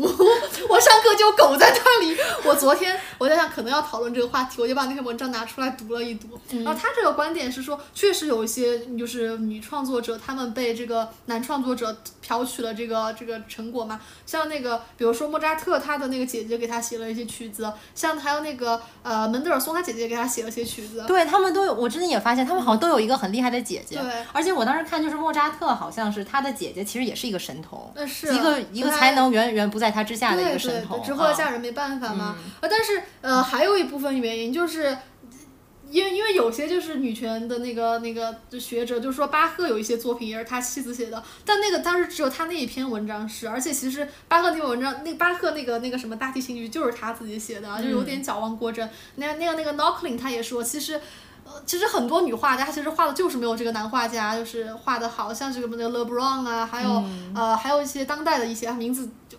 一一下想不起来了。嗯，但是就是因为可能就是他们没有这个男作家、男艺术家画的好，所以这才这才是问题的所在。因为就是这个天才，它并不是说就是它是存在于你体内的，就像一个汤里面放了个萝卜、放了个鸡块儿一样。嗯，就是它并不是说就是它就存在那里，它是需要培养的。对对就女性她没有就是去她缺少去培养的这个机会。对就像你，你为什么要问为什么没有就是那个女伟大的女艺术家？你怎么不问为什么没有这个伟大的呃画家来自于这个艺术阶层？哦，不，来自于这个这个贵族阶层，因为贵族人家就不画画呀。就像这就像。在当代，我们说，哎，那为什么没有伟大的这个发型师？他是哈佛毕业的呢？那人家哈佛毕业就不不不培养这个呀，一样的。是的，是的，是这个是这个意思的。而且我就觉得，你看哈，就是就是很多女生都是被压抑。我当时就想到那个谁，就是那个卡夫卡，他不是有一个什么这个红颜知己，还是一个什么样的这个样的一个，也是一个算不上 muse 吧，但是就是比如说他写完了，就是卡夫卡写完就给他就给他就给他整理这样子啊。哦啊，还有就比如说，其实都不光是艺术艺术圈儿的吧？你看那个什么，就是那个著名那个法国大革命时期的化学家拉瓦锡也是，就是就是他的他的妻子也是一直在给他做实验。哦，是那个贵族吗？哦，对嘛，嗯对嘛嗯，嗯然后那个，然后给他做实验，然后给他这个这个抄录各种各样的东西，各种各样的表格，什么具体我也不太懂哈，化学。嗯但是就是说这个这个这些女性她的有没有才能，在她们处在这个位置上已经不重要了，嗯她们就是像你说没有这种机会嘛。对呀就是咱们就说到这个，说回这个赵无极哈，这种典巴黎人赵无极巴黎人赵赵无极典型直男老艺术家，我觉得他的那个择偶方式也很老直男啦，他就找了一个年轻漂亮的这种香港二流女女演员带回法国嘛，就是在这个和这谢景兰分手之后哈，就是我觉得他也不是那种完全空心人哈，他还挺难过的，好像还为谢景兰创作了一些话，就是来表达自己这个很难过这个心情。但是很快呢，哎，人就能找到一个，哎，然后我就觉得他他这种方式就跟现在那种大陆男留学生回国娶老婆就很像，嗯，对吧？等到他老了功成名就，就完全被这个法国人圈子给包容了。他就找了一个非常普通法国人做老妈子，然后这个两个人其实没有什么精神交流，而且后来这个这个老妈子，这个法国老妈子和那个呃这个就是这个赵无极的孩子，还就是一直打官司，怎么怎么样的。啊，所以就是我觉得这个。这个这个赵武吉这一生啊，他也就是很典型的一个直男老艺术家，就是他先压榨缪斯获得这个作品，然后就是再找一个大美人图自己开心，最后找个老妈子照顾自己余生。我觉得这一套这个男艺术家也是玩的特别溜哈。嗯，就是你说女性艺术家能不能复制呢？就是你说杜拉斯他不是也是七十多岁找了一个年轻的小伙子吗？但那好像是个 gay，不一样，是照顾他自己。就是我觉得所以说就还是很难成功，好像女女性是没有办法。的，就是能像男的这么吸血，我觉得是不可能。毕竟就是咱们头上有一个父权制嘛，这个东西你没法，你没法说就是说完全就忽略掉啊。就是从历史的发展角度看，其实也是这样。我觉得社会制度层面上，就是历史它还是只能向前走，不能往后退的。至少目前来看是这样的哈。啊，就比如说这个，他退回到母母母系氏族，他是。不可能的呀，就是而且这个东西也没有意义。我觉得我们只有向前走，走入一个所有性别、所有取向都享有这种平等权利的社会。就咱们就只只追求平等，就是平等才能真正解放两个性别。就是女，咱们女性也不需要这种传统直男这种感情系统这种退化啊，就咱们之前说的那样的，就是那种完全好像是说感受不到呃情感连接那种男性，咱们不想做这种人。我觉得就是平平权意义，就是让每个人都是能自由自在、视其所是，发现你自己。啊，这个就是平平权嘛。对，但是我觉得还有一点的意义，就是说我们要改变那个叙叙述方式吧。对。就昨天我们也是在聊巴黎的男艺术家，就聊到那个常书鸿了，就是敦煌的第一任这个博物院院长。当时在百度，当时百百科里面说是他那个。太太陈之秀和别人跑了，然后把两个孩子的重担都压在常书鸿身上，常书鸿一个人含辛茹苦，就是带大两个小孩。但其实根本就不是这样的，就是当时是两个人明明都在巴黎当这个当画家，都都在都在那个艺术学院当学生，当的好好的。这常书鸿非要回来，呃，然后他就先回来了。后来常那个陈陈之秀只能带着他们的大女儿这个长沙娜，然后一路，然后就回到这个中国，然后从中国北方颠沛流离，一路到这个敦。敦煌当时在路上，这又又在战乱嘛，只能一路这个躲教堂，然后还是有多惨呢？就只能和那个就是什么修女啊、神父交流。幸好他们俩会法语，所以那些修修女对他们比较好。然后后来是在那个敦煌，又是呃吃饭也很少，根本没办法洗澡。然后那个常书鸿又经常不理这个陈之秀，陈之秀就和这个。就追求自己嘛，有有，并且有一个位置，就和一个国民党军官就是走了。后来这个是为了突出常书鸿有多么的这个这个伟大，说他有说他当时骑了他们那个敦煌研究院唯一一匹马，就是追了三天三夜，然后但是后来终于跑不动了，昏死在戈壁滩上，才被然后被很多人就是很多天以后才救回来，就捡回一条命。但是我觉得其实根本就不是这样的，因为常书鸿他后来不是飞速又娶了一个女助手嘛，就像那个就是只是只是说他前一个女助手跑了，就没有人照顾他了，可能是，所以他要再换一个。对啊，是这样。而且你想，他作为一个父亲，他多么的不负责任，就是明明有孩子和这个都有孩子了，你不在巴黎待着，你要回国就追求你这个这个这个敦煌的这个梦想。还有就是，他们当时就是条件已经很艰苦了，他们还在这个嘉陵不套内设了一个男婴出来。对啊，嗯，可以，可以，可以，可以，就所以咱们要改变这种叙事。明明人家陈，我觉得陈志秀是一个没有实现自己才华，没有为了这个常书鸿放弃自己理想的一个女性。哎呀，那我觉得这种女的，就是被描述成这种这样子的女性实在太多。你看这谢景兰也是这样的，啊，就是经常就是被被说，就我看有一些有一些写她的文章也是这种，就是说什么抛弃了这个赵无极，又找了一个法国人，这里面还有一种隐隐的民族主义作祟。然后还有还有那个什么嘛，还有那个谁，那个徐悲鸿那个前妻那个蒋碧薇，就是不是后来又找了张道藩嘛，就是人家就是比徐悲鸿有钱还体面，还是高官，对不对？就是就是，其实我觉得这是。女性自由选择的事情，你不要去给他们添加一个什么，是一个民族的呀，或或者是一个什么这个道德层面的一个意义。我觉得这个东西就是，你就是就是就是他就完全就是说的严重一点，就是在剥夺这个女性的权利，对，一个人一个 human right，不敢说这个词，别到时候又打码了。对，是的，嗯。就是我觉得就说回这个谢景兰这时代哈，我觉得她之所以感到遗憾，也正是因为她有这种女女性主义的这种意识吧，就是她肯定还是比那个古代的那些被这个吸吸吸血吸干的那女性还是有有一点女性主义的意识，并且我觉得她肯定是感受到了这个法国情人对她更尊重、更平等的、更平等的一些爱意吧。就是与她差不多时期，我就想到那个。就是那个工厂女孩 Eddie Sedgwick 嘛，就她就是那个安迪沃霍那个模特嘛，但是她就是在反抗安迪沃霍的暴政里面支离破碎，最后就是整个就是一个精神病了嘛，就是年纪很轻嘛，就是就是整个人就是不正常，然后死掉，就是。我觉得他他这个形象也很有意思，他就是剪那种小男孩短发，涂这个黑眼圈，然后弄得很酷的样子，就看起来是不是很传很反传统？嗯但是小男孩一样的女孩又是安迪沃霍的一种性癖，就他那个 Twiggy 不是也是这种的吗？他就专喜欢这种这这种模特，所以说我觉得这个东西真的是。嗯、就是很多很多看似如此的事情，往往并不如此。就是就是你她她怎么说呢？她就出身一个富家女吧，她好像还是还是那种就是 old money 家庭，然后还是、还是被爸妈送到剑桥去念书了，好像，但是最后没念完，然后去去这个这个 factory 里面当模特了。就是她选择了一条看似最光鲜、最不费力，其实最难走的路，也就是做缪斯嘛。就是我觉得波伏娃说这个女性堕落也差不多就是这个意思嘛，就是说你这个这个女性退回男性身后看似轻松，其实是是少了更多的选择。他们就是被这种缪斯就是被压榨、被吸血，然后被抛弃。我觉得这才是真的是最艰辛的路。当然，我不是说站在一个社达的角度去评判他们的成败哈，就是就是我觉得就是就只是觉得很难过，就为他们不平嘛。但是我就是在想，其实，在他们那个时代，可能也也也许没有更好的路了，也许就是粉身碎骨、青史留名，可能也是一种成功吧。就是比如说他他们，也就是像现在余秀华一样，他们的才华无法打打败这种不堪的时代的一面吧，对吧？就是我觉得，嗯，就是就是。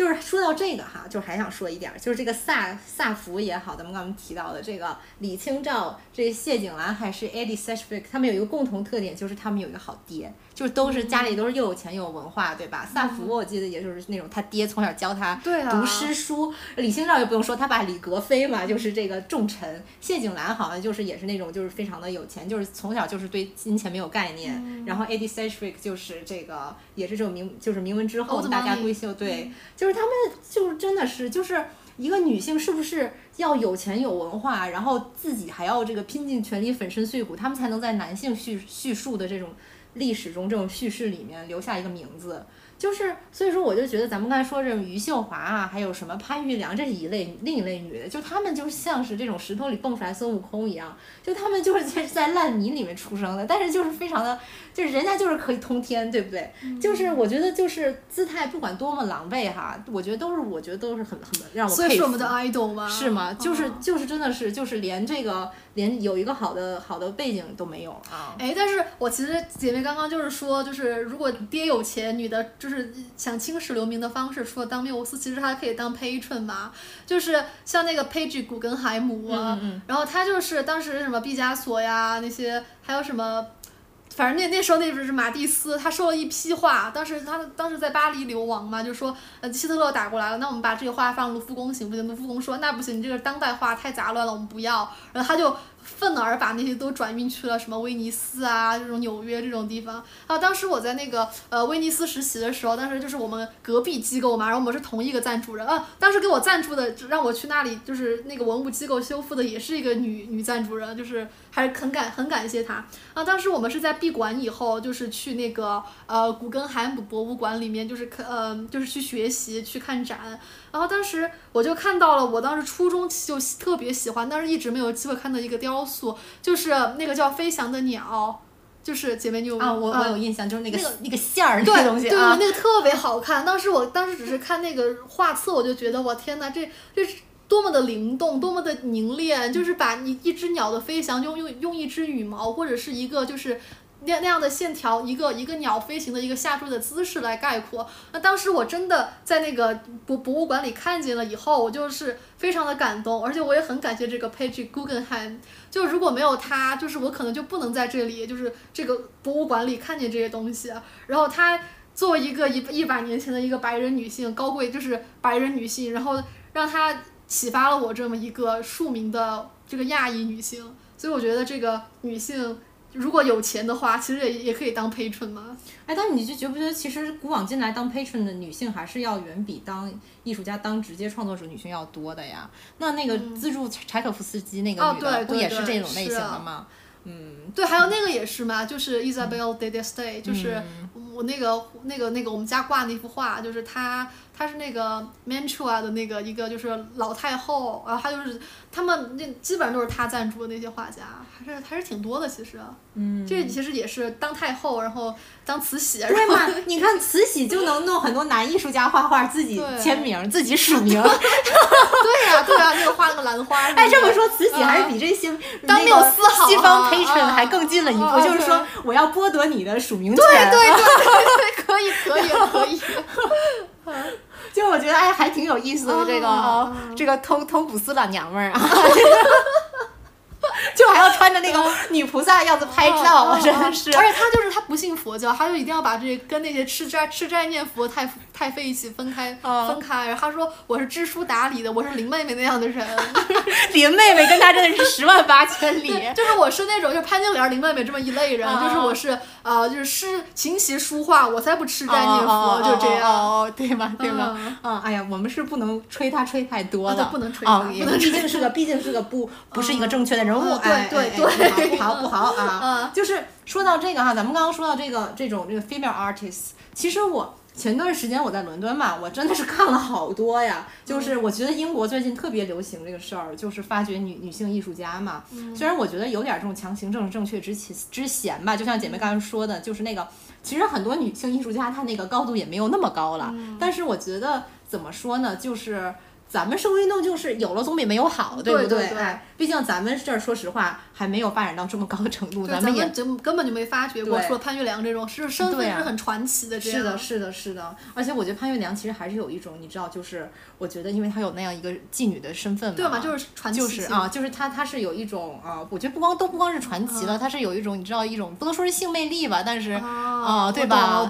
就这种这种意思，就是猎奇，被当成一种景观去观看，对对但是并不是完全是意义上的一。一个一个创作的主体，就是我们我们提到他的时候，还不能完全忽略茶余饭后对，不能完全忽略掉他的自身的故事，还是要啊，对吧？就是，就所以说咱们接着说哈，就是说，我就觉得咱们就这样的话，咱们就没脸去挑别人的毛病，什么强行政治不正确的，就是真的是，就就这些女艺术家里面，我觉得有两个比较深刻，一个就是那个 Tate Modern 嘛，就是那个泰特办的那个。泰特啊，泰特，哎，泰特，对，嗯，就是搞 那个办的那搞，就那个搞达达主义那个 Sophie t a w u b e r Up，我不知道哈，我觉得她是瑞瑞士人吧，这名字应该是按德语念吧。然后她那个那个她那个丈夫就是 Hans Up 嘛，就是就是他这个汉斯就好德国，汉汉斯就很德国嘛。我觉得他们肯定，他们应该是，他们好像是这样，是那个瑞士德语区，后来又跑到瑞士法语区了，然后又跑到法国这样子。就是他那个 Hans Up 好像就是那个那个就是很有名的一个理论，就是这种随机性艺术的随机性，就是弄一些点的这么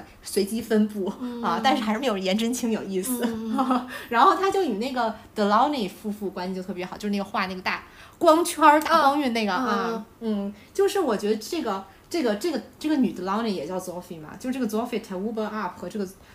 这个不知道读 Sophie 还是 Sophie 哈，Delaunay 是。法语吗？我们老我们教授念的是德劳内啊，德劳内啊，那就咱们无所谓，美国人也乱 念都，咱们就德劳内吧，就是因为有这个的感觉像法语哈，我也不知道，就是他们都很。很就是都有很这种这两个 Sophie 吧，都有很支持他们的丈夫，然后他们的丈夫也就是没有去窃取他们的作品，还是比以前更进一步哈。但是我觉得，就是我当时去看他们的历史，我觉得那个时候女艺术家也不是完全没有受到过挤压的，就像是这两个 Sophie 哈，他们都很爱，就作为女艺术家，她就会很爱往这个设计，尤其这种时装设计方向走。就这个 Sophie t a w u b e r Up，她就是。她当年小时候因为是女生，她不能念 fine art，就是去学了这个 textile，就是那个面料，就好像这个林徽因不能读建筑一样，对不对哈？就是哎，就说一下林徽因不能读建筑，但是我觉得她她的那个侄女玛雅令嘛，她设计了这个就是。他当时在那个就是越战的那个老兵的坟墓那个纪念馆那里一举夺得金奖，然后力排众议，说用他的那个方案设计了这个这个越战老兵纪念馆，这也是一种传承，或不是？因为这是一种怎么说呢？就是进步了，进步了。啊，而且而且，她她是林徽因的侄女嘛，我觉得还是挺感动的这么一点。嗯。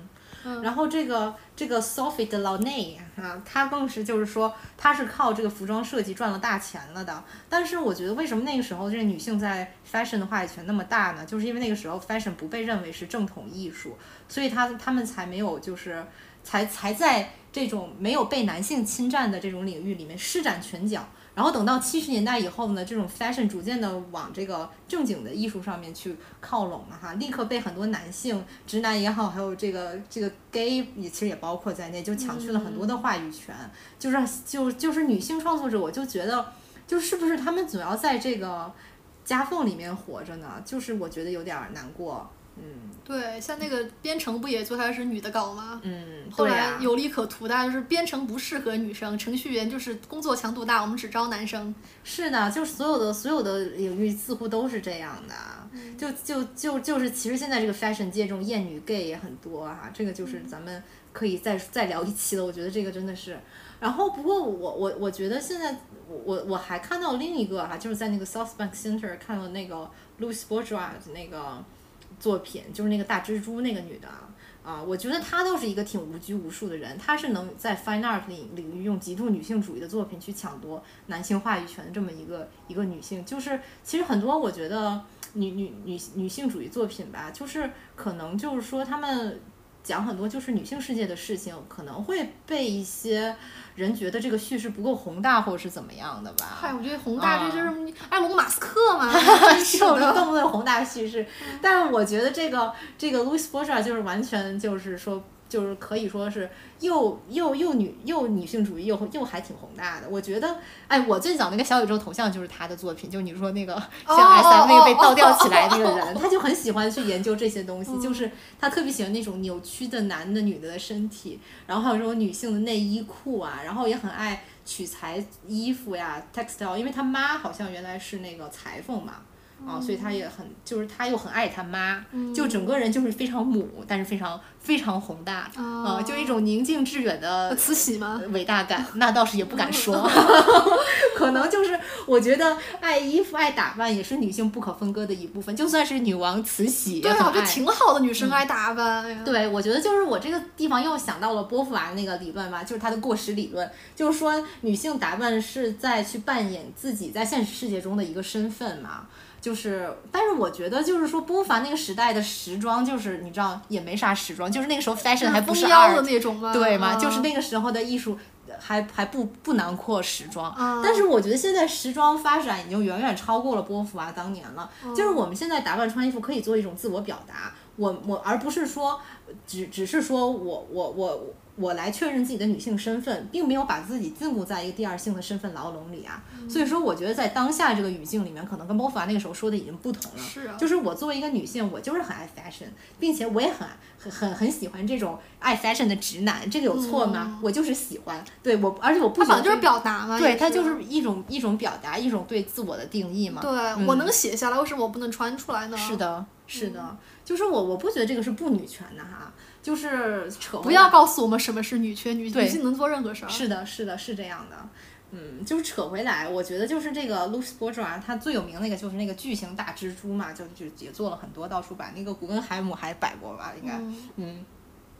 他也是在就是诉说，就是对母亲的这个感情和他对这种偷情的这种父亲的这种失望嘛。就所以说，他这个所有的作品其实都是围绕着。啊家庭啊、父母呀，尤其是女性之间这种关系，对女性自己身体的这种认同不认同啊，这些一些一些看法哈。嗯，但是我觉得他为什么能够活得这么自由呢？我觉得 有个原因就是他活了九十岁，他七十岁才开始创作高峰期，所以说他七十岁到九十岁才是他他主对主要的对主要作品产生的年的这个年龄。我觉得这也很有意思。我记得还有另外一个女女性也是非常大器晚成，也是搞成当代艺术，做那种什么。那种金属的像盔甲一样那种衣服还是什么那种躯体具，我叫那个那个人叫什么名字我不记得了。但是我觉得就是可能就是说这种啊怎么说呢，就是这种啊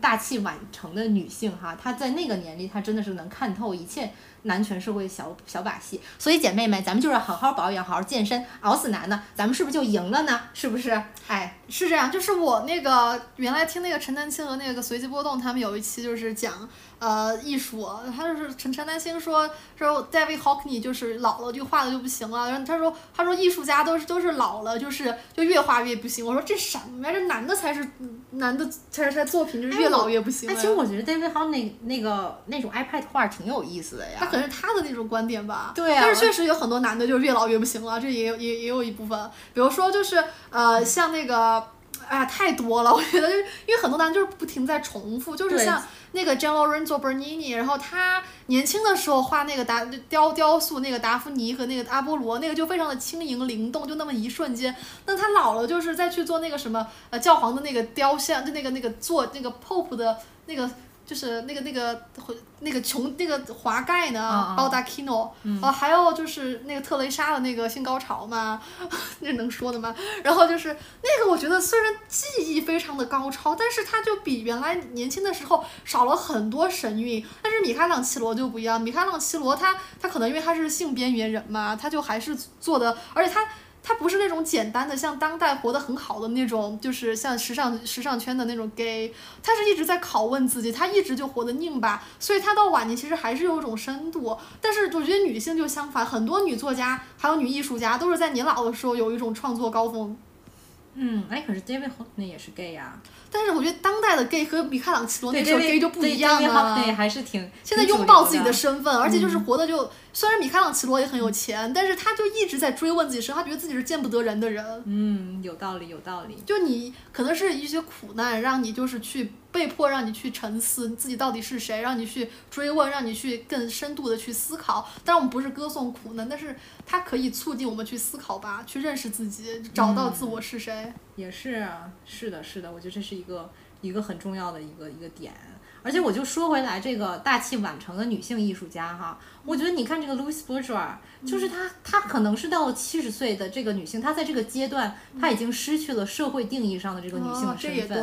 对，对她，她其实已经是某种程度上，她退出了这个雌竞吧，她也获得了自由，她不需要被男性凝视了。是嗯，对不对哈？是的，是的。嗯，而且我觉得这块还想讲一下，就是这个。设计师其实跟艺术家也不同啊！你看那个，我觉得川久保玲就是一个，哎，川久保玲就是受了很很多那个 Louis Bourgeois 的影响，我觉得就是就是那种身体的变异啊啊，还有你看，我觉得他那个他那个买手店，就是那个那个那个买手店，就是叫什么来，Dover Street Market，那个那个装修就都很像那个 Louis Bourgeois 的装置，就是，但是你看他就是。他就是一个，他作为一个设计师，就是那种大独裁者啊。啊，就是一个说一不二女皇。据说在他手下工作就很难受，嗯嗯。所以说，我觉得，我觉得这个女这个虐待自己和虐待别人，女设计师还是有一种呃政治家的性质在，她要建立她的这个邪教时尚帝国吧，邪教组织，对，让要要发展教众，要向外扩张，是的，是的，是的，嗯。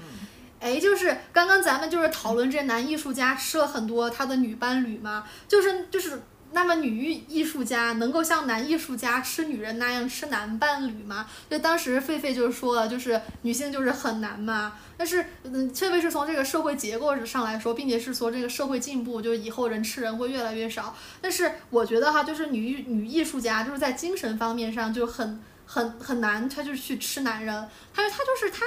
他那个他是很很多都是去追求精神性，然后他就是非常严肃，很难用这个街头的智慧去消解。然后这种崇高性就不能让他们像那种原始人那样去吃男伴侣。就像那个艾米丽·勃朗特创造的这个希斯克列夫，他吃的也是仇人的妹妹，而不是他的这个女神凯瑟琳。而且最后他也灵魂升华，放过了这个凯瑟琳的女儿。我感觉就是女性就是能比较 handle 好自己的生活。就像上周我爸和我妈吵架，他就一气之下第二天就去了伊犁。我和我妈两个人在家过得就非常自洽。然后小女孩其实也不需要父母管自己，可以自己 parent 自己学习。然后如果说从男性那里就可以获得钱，但是我觉得好像女作家也并没有那么需要钱，像玛格丽特·尤瑟纳尔呀，就是她就是在生活非常简朴，然后她在那个 Sarah Sarah Col Sarah Sarah Lawrence College 教书的收入就可以养活自己。她就是每天住在小岛上，然后只需要阅读、思索和创造。虽然她是女同性恋，她不爱吃男人吧，但她好像也没有什么需求吃人。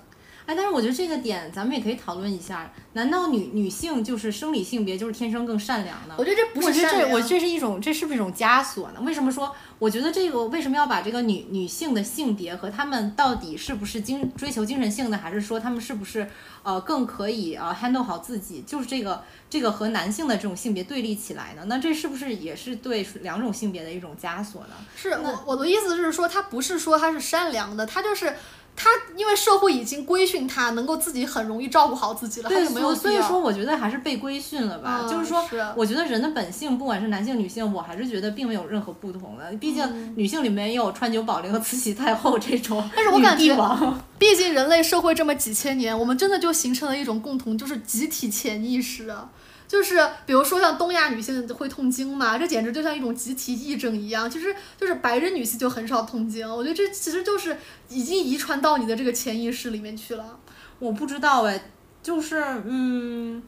嗯，这个这个我不知道哈，不知道有没有什么医学上的问题。我觉得，但这个很奇怪，因为我不痛经，所以我不知道。但是我会痛经，那很多女性都会痛经，就这只有东亚，不仅中国、日本、韩国，就是儒家体系都会痛经。但是我没从来没听说过我那个那什么巴西同学女同学痛经的。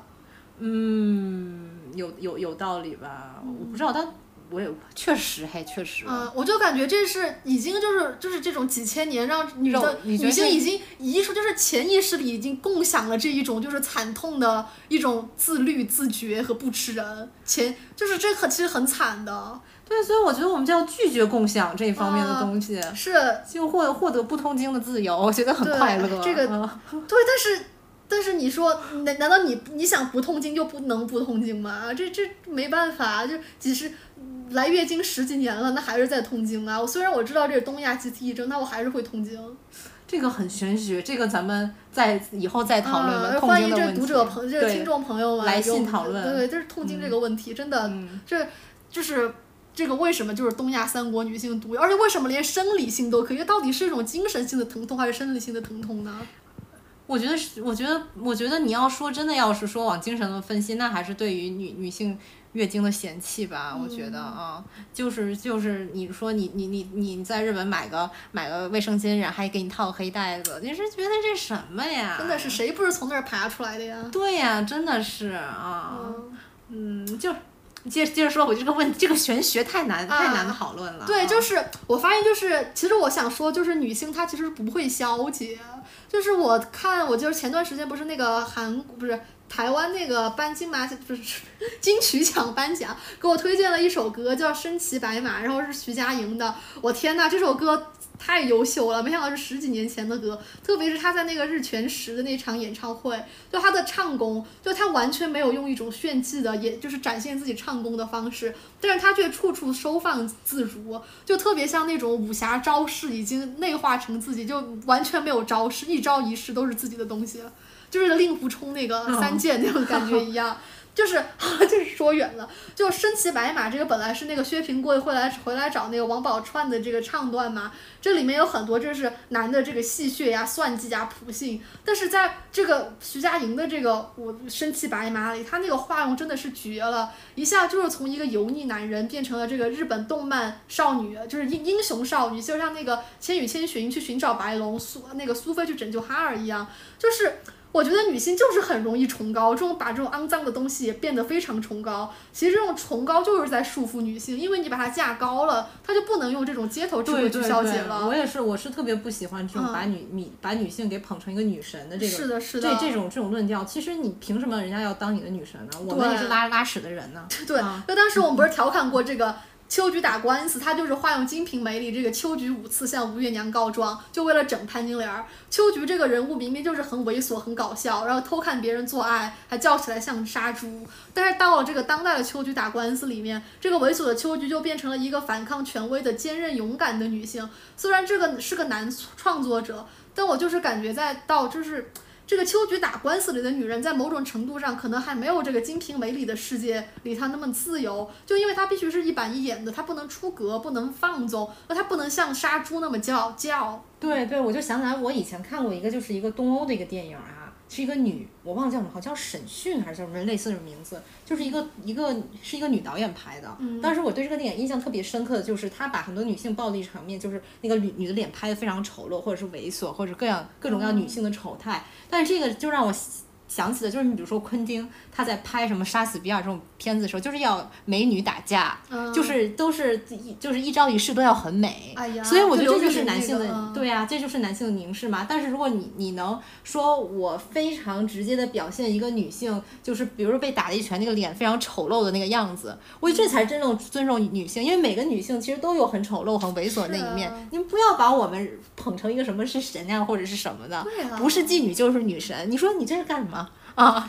我们是公民，对对，我们是公民啊啊！但是还有一种就是就是追求，我觉得很自由，就是玛格丽特·尤瑟纳尔这样的，就他是一个这个思考全人类最终问题的人。就我不是说他是我最喜欢的作家嘛，我不是说，Oh my God，我就没看下去。天呐，我真的太喜欢他了，我真的是，我经常看就是。呆呆在那里，就是我不是说这种现实主义的作家他是不值得关注，也不是说这种探索这个文字结构或者是想象和这个现实边界的作家只是在玩游戏不够严肃，只是我是深深的被这个尤瑟纳尔折服，就他在书里探讨的就是都是让人类这个。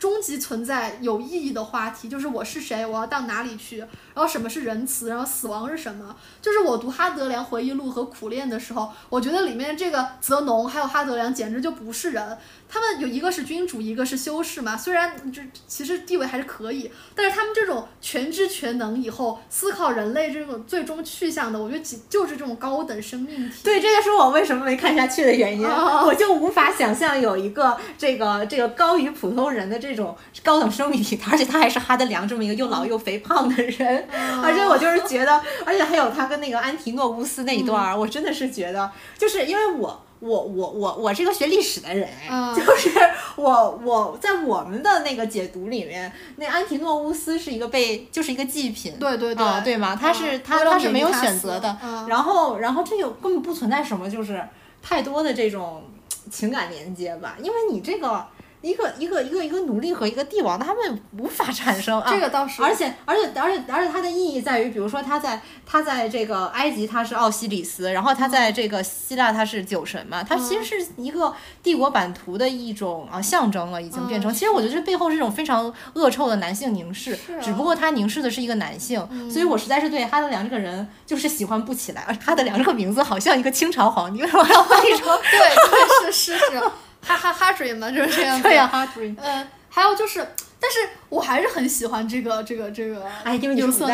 就是我很喜欢他那种状态，就是我忘忘记我原来在哪儿看过一段话，就是他当时在那个沙劳恩斯上课的时候哈，他感觉他虽然在看着你，但是他看着根本就不是你，他脑子里在思考就是其他的东西，他。就是望向深处，但是我就想到了这个莫扎特，就是那个电电那个电影《莫扎特》里面，但是他那个莫扎特又爱花钱又没钱又爱吃屎，然后他丈母娘肯定就天天骂他。然后当时有一次有一幕就是丈母娘就是呱呱呱呱骂他的时候，然后那个莫扎特看着看着就开始出神了，然后他脑子里就想想的是那个就是那个什么，呃，就是夜后他唱唱歌的那个片段。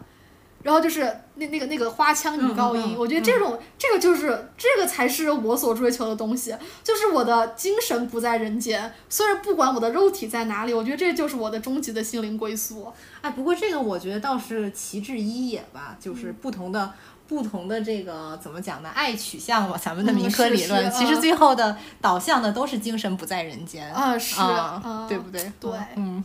行，行今儿咱们蹭蹭俩热点。蹭奶说了好久啊，啊。大家积极给我，请请欢迎各位朋友们给我们这个讨论讨讨论，对对对，嗯，好，就这样吧，拜拜